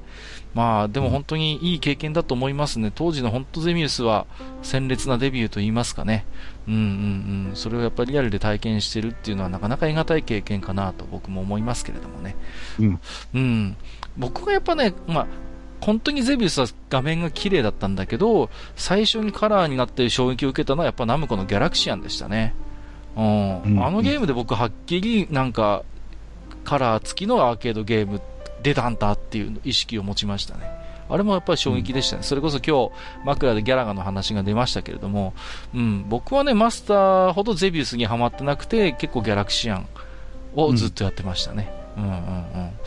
えーまあね、ギャラクシアンはいろいろエポックメイキングな、あの、うんうんハード的に見てもそういうゲームなんでね。そうんうんうん。だから結構ね、長い期間置いてくれてたっていうか、うん。人気が落ちなかったんですよ。デビデビウスも多分そうだと思うんだけど、だから結構ね、2年か3年ぐらい置いててくれたんですよね。あの、でもうちの近所でも。うん。あの、ギャラクシアンなんていうのはね、うん。まあ今日はあの、ファミコンのギャラが。枕でね、うんあの、ギャラガの紹介もしましたけど、うん。まあギャラガに続いて、その後ギャプラスっていうのが出ましてね。ありましたね。うん。で、その後、それが、実はあの、スターブレードとかに続いていって、うんあの、UGFS、UGSF シリーズっていうね、はいえーシリーズに実は展開していくっていうね。うん。うんうん。はい。まあだから、実はすごく息が長いシリーズなんですよ。そうですね。確かに言われてみれば、もうこのシリーズとしては、まあ本当に偉大なご先祖様というか、始祖とも言えるべきゲームですよね。えーということで、木蓮さんありがとうございました。はい、ありがとうございます。えー、ということでですね、えー、Gmail 以上になりますけれども、引き続き、はいはいハッシュタグ愚者の宮殿でね、えー、と、いただいているツイートから何点か少しピックアップして紹介したいと思います。もちろんね、すべて、えー、と、ハッシュタグ愚者の宮殿のね、つぶやきは私ども、お目通しをさせていただいております。いつもありがとうございます。はいじゃあ、マスターにね、ここからご紹介いただきましょうか。はい。じゃあね、あのー今日も妖怪話をずっとして、ちょっと喉が痛いんですけども、いやいやいやいや、はいあんま喋ってないじゃん、読んで読んでいきたいと思います。はい。えっ、と、最初ね、テイタンさんからいただいております。はいなんか久しぶりですね。うん。えっ、と、どうせ読まれないからたくさん埴輪さんの悪口、いや、信長オンラインイメージとは違ったイメージだった。えーやっぱり信長の野望のイメージがあるんだな。自堕落さんの解説が分かりやすくてよかった。うんしかし寝てるのかのように静かだった方が喉が痛いって、そのものをヒットライといただいております。どこにいるんでしょうね、そんな人は。いやー、どこにいるんでしょうね。本当に。もうね、今日も割と楽をしてたはずなんですけどもね。いやー、もう喉痛くてね。ね。全然はい反省しないじゃないですか、もう。はい。はい、次次。はい、テイタンさんありがとうございま。ますえー、それからボド、えー、ボドローさんいただいております。はい、ありがとうございます。ボードゲームのボドなんでしょうかね。でしょうかねなんか。はい。うんはいえーっと、愚者の宮殿タクティクス大画会を拝聴ん。よ、ゴリ当ての英雄とおだてられた後にバルマムッサで汚れ仕事を頼まれる、ハードな展開にゾクゾクしたもので、うん。L ルートに入った途端にもうついてついていけないと仲間に次々出ていかれ、パーティー反壊したのが個人的名場面でしたっていただいて。そうですよね。あのー、C ルートとかだとアロセールとか仲間になるんですけど、L だとはいはい結局最後まで分かり合えないっていうかね。う、うんうんそうですね。だから C からやって他のルート行くと結構ショック受ける人多いんじゃないかなと思いますよね。うんうんうん。まあ本当にね、もうゴリ当ての英雄とか英雄殿とかってね、おだてられて、急にある種バルマムッサでこう、現実を突きつけられるっていうのかな。うん。あそこのね、やっぱバルマムッサの虐殺に加担するか否かっていう選択を迫ってくるっていう時点で、まあ、あのゲームがやっぱ波のゲームじゃねえなっていうふうに思った人はやっぱ多いと思うんですよね。そう。うんうんうん。まあ、タクティクスオーガというとね、うん。あの、最近、まあ、原作のね、あの、松野さんが、はいはいはい。あの、ツイッターの方でね、うんうんうん。あの、もし今、えー、タクティクスオーガを、えー、スマホゲーに移植したら、うんどういうふうにするかな、みたいな話をちょろちょろっとしてましたけどね。してましたね、ちょっとね。はい。そうそうそう、はい。クラス別レベルをちょっとやっぱりやめてとか、なんかいろいろ喋ってたのをなんか僕も見ましたけどもね。なんかちょっとガチャも入れてみたいな寂しい話をしてましたけどね。ちょっとね、それは、うん個人的には寂しいというか、うん、まあ本気だとは思ってないんですけどもね。うんうんうん。はい、えー、ボトロさんありがとうございました。はい、ありがとうございます。えー、お次ですね。えーと、にぎりさんいただいております。はいこの方、はいにごりさんじゃないということですね。にぎりさんのに方ですね。はい。はい。このにぎりさんは、あれかな？結構最近、あの、いっぱいつぶやいていただいてまして、そうですねね。、いろいろとなんか資格試験の勉強されてるそうでね、そうですね。そのお供にうんと、お便りご紹介するのは初めてかな？かもしれないですね。かもしれないですね。ははいい。えっ、と、愚者の宮殿地下20階を思い出して、何気なく棚の CD を確認したらビクターだった。うんこれ、あの、写真つけてつぶやいていただいてまして、んリッチレーサーのうんサントラですねサント。ラですね。はい。で、ソニーだと思い込んでいたので驚いているといただいてます。はい、ありがとうございます。結構でもビクターってゲームのサントラ出してるんですよね。うん。特にね、ナムコ系出してるんですよ。そうそうそう、ナムコ系多いですよね。うんううんん。この辺はね、なんかね、あの、いわゆるサイトロンとちょっとなんか、うんうん一悶着というか、なんかあったみたいですよね。なるほど。うんうん。あの、ニゴリさんもリッジレーサーと遊んだことありますか？ありますね。はいリッジレーサーって確かさ、あの、途中で、あの、かばって開けて、好きな CD かけると、その曲でレースできましたよね。覚えてます？できたできた。できましたよね。うんできたできた。うんで、自分の好きな曲流せるんですよ、これね。うん。これをなんかね、僕よくやってましたよ。お気に入りの CD とかに変えて、あのーやってましたね。うん。いや、だからね、最初からそれを意識してたのか、あるいはゲームのシステムとしてたまたまそうなったのかよくわからないけれども、まあ、よくそうやってお音楽変えて遊んでたなってのは覚えてますね。うん。まあね、あのーこうソニー系のゲーム、まあソニーだけじゃないのかもしれないけど、あのーゲーム機のローンチタイトルで、うんうんうん。えーリッジシリーズが出るっていうのが、まあプレステから続いていて、うんうんうん。えー最近のプレステにはそれがないのがちょっと寂しいですよね。そうですね。うん。いや、割とね、リッジレーサーがプレステで遊べるってすごいインパクトでかかったですよ、やっぱり。そうそうそう。あ、これが、これが家庭でできるんだっていう、その次世代ゲーム機の、やっぱり凄さみたいなものを、僕はやっぱりジレーサーで最初感じましたね。うん。うんこれ遊べんだっていうね。そうそうう。ん、バリバリだってアーケードで遊んでたゲームでしたからね。うん。うん、うん、うん。うんうんそうそうそう。まあその辺はね、あの、リッジシリーズは非常にあの、こう、音楽もそうだし、映像的にも、うん、あの、こうセンスがいいというかね、うん、うんうん。ちょっとこう、あの、いわゆるゲームゲームしてない、シャレオツなものが結構あるので、そうそうそう。うんなんていうんですか、うんすごい、レースゲームがある種そういうスタイリッシュなものとして認識され始めた走りだったような気がしますよね。そうですね。うんうんはい。なんで、まあ、あの、興味ある方はね、ぜひ音楽聴いたり、あの、そうですね。まあ、エンディングとかオープニングの映像をね、まあ、うん最近は、、まあ、あんまり紹介するの良くないかもしれませんが、あのうん YouTube とかでもね、そうですね見れること多いのでね。ぜひね、うんそうそう、その辺のこう、当時のね、プレイステーションの衝撃というか、それをね、追体験してもらえればなと思いますけれどもね。えー、ねということで、はいイギリさん、ありがとうございます。いつもね、はい、いっぱい。つぶやいていただいてありがとうございます。とても二人ともはい早めにさせていただいております。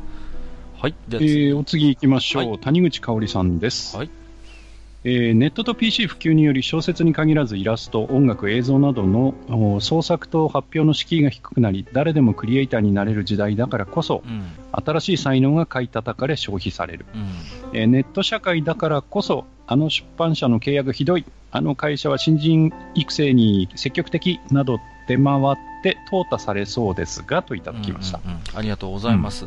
これはあのー前回のね、えー回を受けての、おコメントだと思うんですけれども、はい。まあね、本当に、なんて言うんですかね、うーんうん。ひどい会社もいっぱいあるんですけれども、なかなか淘汰されそうでされないのはね、やっぱりそういう小説家になりたいとか、デビューしたいってやっぱ志望する側の熱意とか、その人数の多さがやっぱりまだまだかなり大きいので、まだまだそういう意味で言えば、あの、買い手市場というね、側面があるのかなと思うんですよね。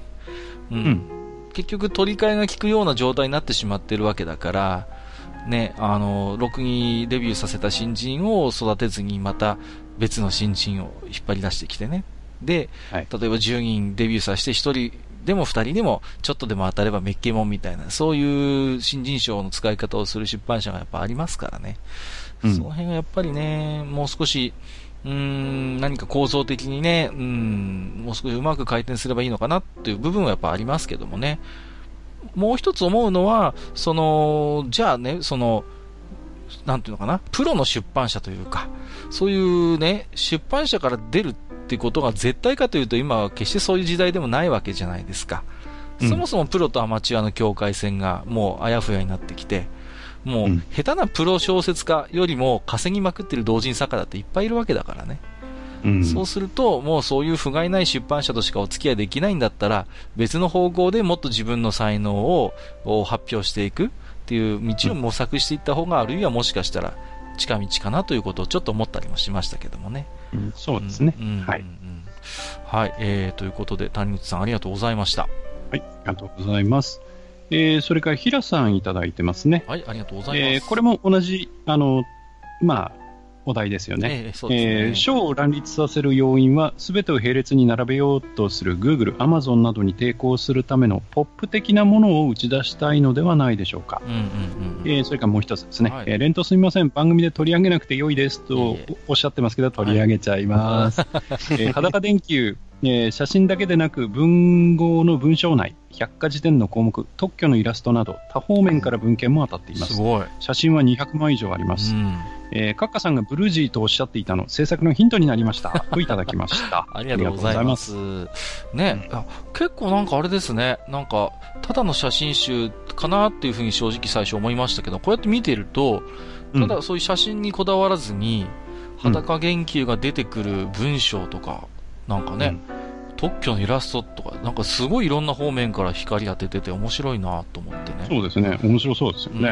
ん、そうそうそうそう。いやーだからね、こういう本こそ、まあ、変な話、いや、とても面白い企画だから、出版社とかっていう話もあるかもしれないけど、例えば、それこそ最初に同人レベルで出してみてね。うんうんうん。うんうんそれですごいひ、なんていうか、印象が良かったら、逆に売り込んでいくとかね。うんで、少し予算つけてもらって、さらにそれを、ね、こう、完全版みたいにして、いよいよ出版社でっていう道もあるのかなってこともちょっと思ったりもしましたけれども。うん。うん。ですよね。いや、本当にすごい、なんか、僕が想像して以上以上にいろんなところから、そうやって、裸電球に注目してるすげえ面白いなと思って、うんちょっと今後がすごい僕気になりました、個人的に。うんですね。うんうんはい。ぜひ、うん進捗なども知りたいなと思って。うん、裸電球ってね、なんていうんですか、今のご時世、ものすごいこう、効率の良くないものなんですよね。あの、うん熱効率も悪いし、寿命も短いし、LED みたいにね、あの、そういうエコな感じでもないし、だからこそなんかこう、残っているところって何かこう、そこに物語があるというか、曰くがあるというか、そういう匂いもするんでね、ものすごい僕この着目点いいなと思って見てましたけどもね、う。うんん、すごい興味あります。ね。はい。はい。えー、ヒロさんありがとうございました。はい。ありがとうございます。えー、お次行きましょう。はいえー、声のエロいフェザーノートさんですね。久々に聞いたね。はいはい。よえー、地下46階、はいえー作家への入り口は増えたように思いますが、活字が読まれない時代に作家であり続けるのは難しそうですね。うん。コンビニ人間の著者、えー村田沙耶香さんは賞を取った後でもコンビニ店員として働き続けているようですし、兼業作家が増えていくのではないでしょうか。うんといただきました。はい、ありがとうございます。ね、あの、芥川賞を取ってね、話題になられた方ですね、村田沙耶香さん。うん。あのーすごい僕コンビニ人間読みましたけど、うーん、なんかものすごいこう、今の、なんか今の若者のリアルっていうと、なんかすごい今悲劇的悲観的な文脈で捉えられることが多いんですけども、この作品って決してそういう感じではなくて、まあいろいろと大変なこともあるし、不器用なところもあるけれど、それでもある種そのコンビニ店員っていうところにその居場所を見つけてね、今の、今なりの若者なりのコミュニティがやっぱりそこに描かれていて、僕すごい読んでて、まあなんか、なんていうのかな、大げさに言えば希望を見た思いをするような、そういういい作品だったんですけど、フェザーさんがおっしゃるように、この方も芥川賞を取ったんで、まあ、ある意味、まあ一つその、小説家としては最高の栄誉を受けてるんだけれども、それでも、あの、なんていうのかな、ご本人としては、プロの作家、筆一本ということではなくて、やっぱコンビニ店員としてもそういう、働きながら二足のわらじを履き続けるってことをどうも表明されてるんですよね。うん。うん、だからそれはやっぱり一つには、その、前回僕が喋ったような、あのー、収入的な部分っていうのももちろんあるんですけども、はい、もう一つね、思うのはね、やっぱりその、自分が作品を書くっていう環境の中に、そういう社会との接点的、接点的なものを、やっぱ常に持って、チャンネルとして持っておきたいっていう思いもあるのかなって僕は感じ取ったんですよね、その時にはね。うん。うん。だから、うん、もちろん経済的な部分もあるんでしょうけれども、決してそれだけではないと思うし、うん、さっきも言ったように、うん、じゃあ本当の意味でのプロとアマチュアの違いって今何なのかなっていうことが僕自身もなんかよくわからなくなってきたかなという。この辺どうですか、うん、あの、にごりさんとかなんか思うところあります？こういうふうな話っていうのは。うん、やっぱり求めてる、まあ、ものがだんだん変わってきてるのかなっていうのは思いますね。うんうん、その消費者側って言いますか、うん、あの、このコンビニ人間も、まあ、ちゃんと読んだことないんですけども、うんうんうん、やっぱり、普通の作家ではやっぱ書けないような、うん、そうそうそうそう、うん、実体験に基づいてっていうものもありますし、うんそれでいてやっぱり共通認識として、コンビニはどういうところかっていうのはわかるけども、やっぱ働いてみたりとか、間違いなく通ってみて、ようやく気づくこと、うん、でそれがさらにやっぱ自分の体験、まあ、消費者、えー、読者の目線で、えー、それと重なって、あやっぱこういう作品っていうのが面白いって思う時代になってると思うんで、まあ、プロとアマのその境界っていうのは僕も本当にわからないですけど、あの、こういうものを作っていかなきゃいけない時代になってると。うん、プロであれば、そうなると、やっぱり、難しいと言ったらあれなんですけども、あの一読者としては、あのすごく楽しみなんですよね。うん、そうそうそう。だから、結局読み手からしてみれば、その小説家が専業なのか兼業なのかって大きな問題ではないんですよね。うん、やっぱり、うん、作品がやっぱり、あの、どうかっていうところが問われるのであって、なんていうのかな、うん、そうそうそう。だから、その作家のバックヤードとしてそういう逆にリアルな社会とのチャンネルがあって、それが作品にうまく昇華するんであれば、兼業作家が増えていくっていうこと自体は決してその文芸とか文学にとってみて、マイナスに働くということではないんだろうなと僕も思いますね、そこはね。うん、うん、うんうんそれは思いましたね。えー、ということで、うん、えー、フェザーさん、ありがとうございました。はい、ありがとうございます。えー、じゃあお次がラストかな？そうですね。はい。えっ、ー、と、狭間祐一さんいただいてます。はい、いつもありがとうございます。ありがとうございます。えー、地下46回拝聴本編から外れるが、コロッケそばの話。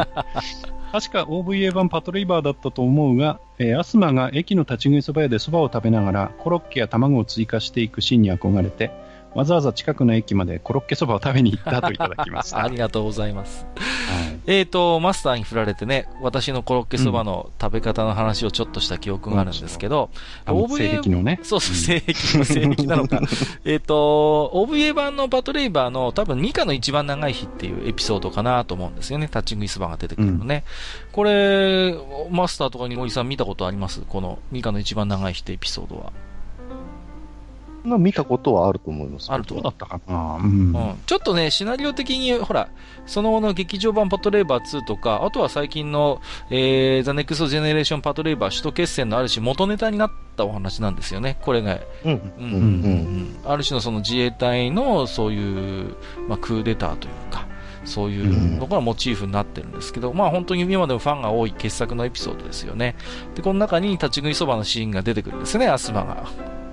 そうそうそうそう。ね。実は隣に居合わせた客が、まあ実はその後ね、対決することになる相手になるんだけれども、ね、慣れた様子で、コロッケ追加ねとかで、卵追加ねって感じで、こうね、うん、やるんですけど、まあ、なんていうか、あんなに推しらしい推しの シーンもねえなっていうね、印象がありますね。うん。ほんとね、押井さんが脚本書くと本当にパトレーバー出ねえんだ、これが。もうね。もう人間ドラマになっちゃうんだよね。ほら、アニメ版のパトレーバーもさ、まあ、いろんな人が脚本手掛けてますけど、おしいさんがやってる回って、大体あんま出てこないんだよね、レイバーが。うん。うん。まあそういうところ。あの人何やってもそうだよね。まあ、本当にそうですね。うんうんうん。なんかね。何なんだろうなうん。古くはね、うる星やつらのビューティフルドリーマーとかも本当にもろに押井さんのやりたいことを前面に出してて、うん、あれも今でもね、うる星やつらであってうる星やつらじゃねえっていう人も結構いる。まあ何をやらせてもこの人はそういう 二分するようなものを作っちゃう。星のもとに生まれてるんですかね。はい。あの、気になった方はね、アーリーデイズっていうことでね、多分 DVD 化もしてたと思うんで、えっ、ー、と、借りて見てみるなりしていただければ、激パト2や最近の首都決戦のなんとなくルーツになってったものだということが分かっていただけるかなと思いますんでね、ぜひ気になった方はご覧いただければと思います。はい。えー、ということで、はさまにちさんありがとうございました。はい。お便りは以上ですね。はい。えー、ということでですね、えー、私ども愚者の宮殿では、うん、えー、と、引き続きね、えー、いろんな、過去のね、こう今日もいただきましたけどもね、過去のエピソードを改めて聞いたり、うん、まあ、初めて聞く方もそうですけどもね、えー、と、つぶやいていただいたり、G メールいただければ、またご紹介をさせていただくこともあろうかと思いますので、えー、引き続きよろしくお願いいたします。はい。はい。以上、お便り紹介のコーナーでした。はい、ありがとうございました。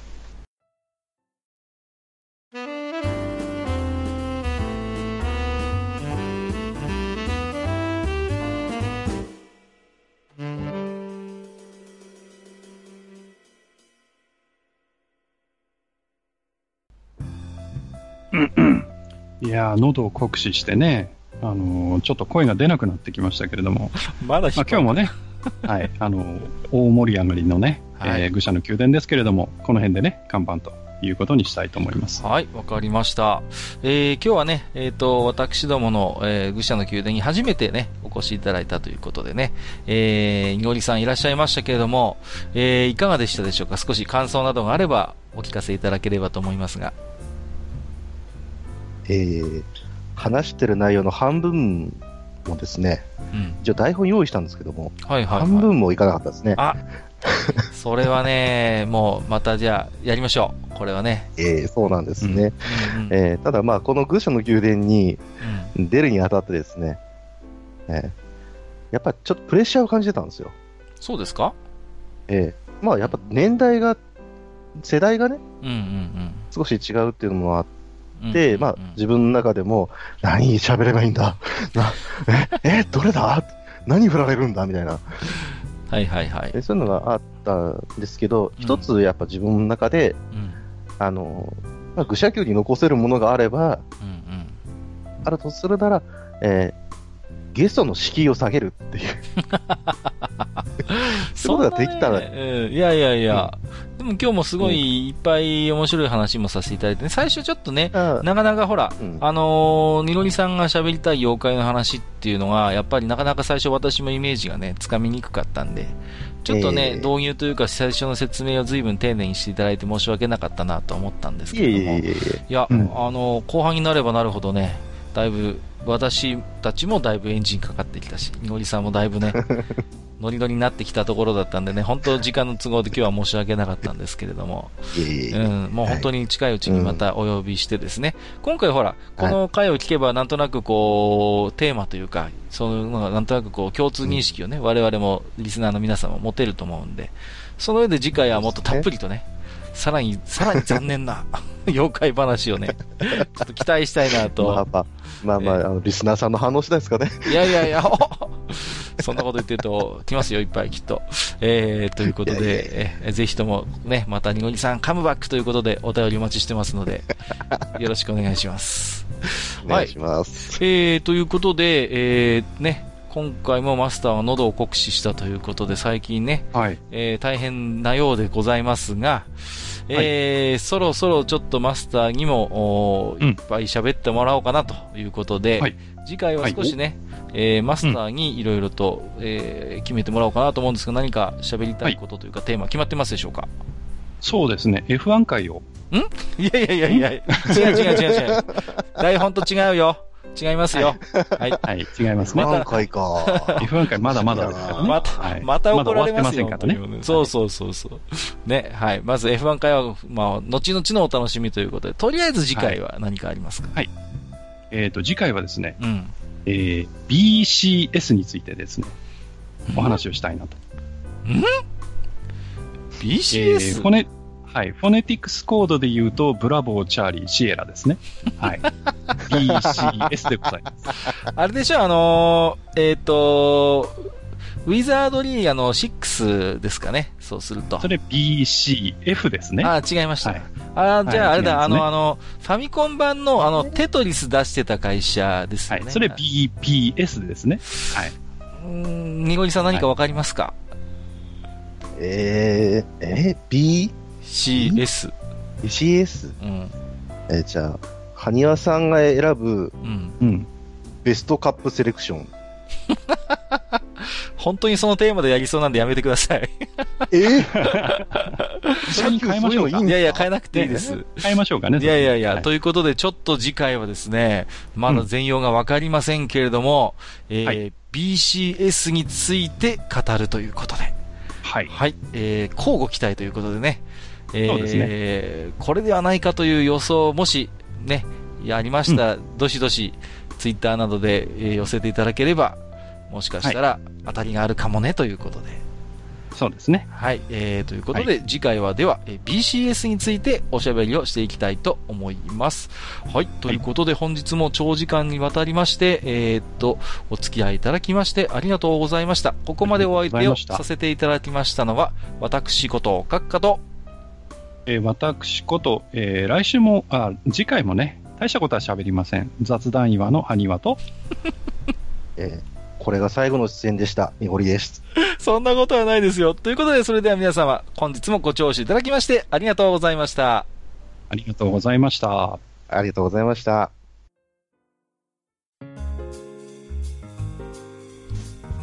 おっさん二人でお送りしているトークラジオ、愚者の宮殿では、皆さんからの置き手紙を募集しております。置き手紙は、ブログのお便り投稿フォームのほか、番組メールアドレスからも受けしています。番組メールアドレスは、フールパレスアットマーク Gmail.com、f-o-o-l-p-a-l-a-c-e アットマーク Gmail.com となっております。また、番組公式ツイッターでは、番組更新のお知らせ、次回更新予定日をご案内しております。ブログのリンク、またはツイッター上で、愚者の宮殿を検索してフォローしていただければ幸いです。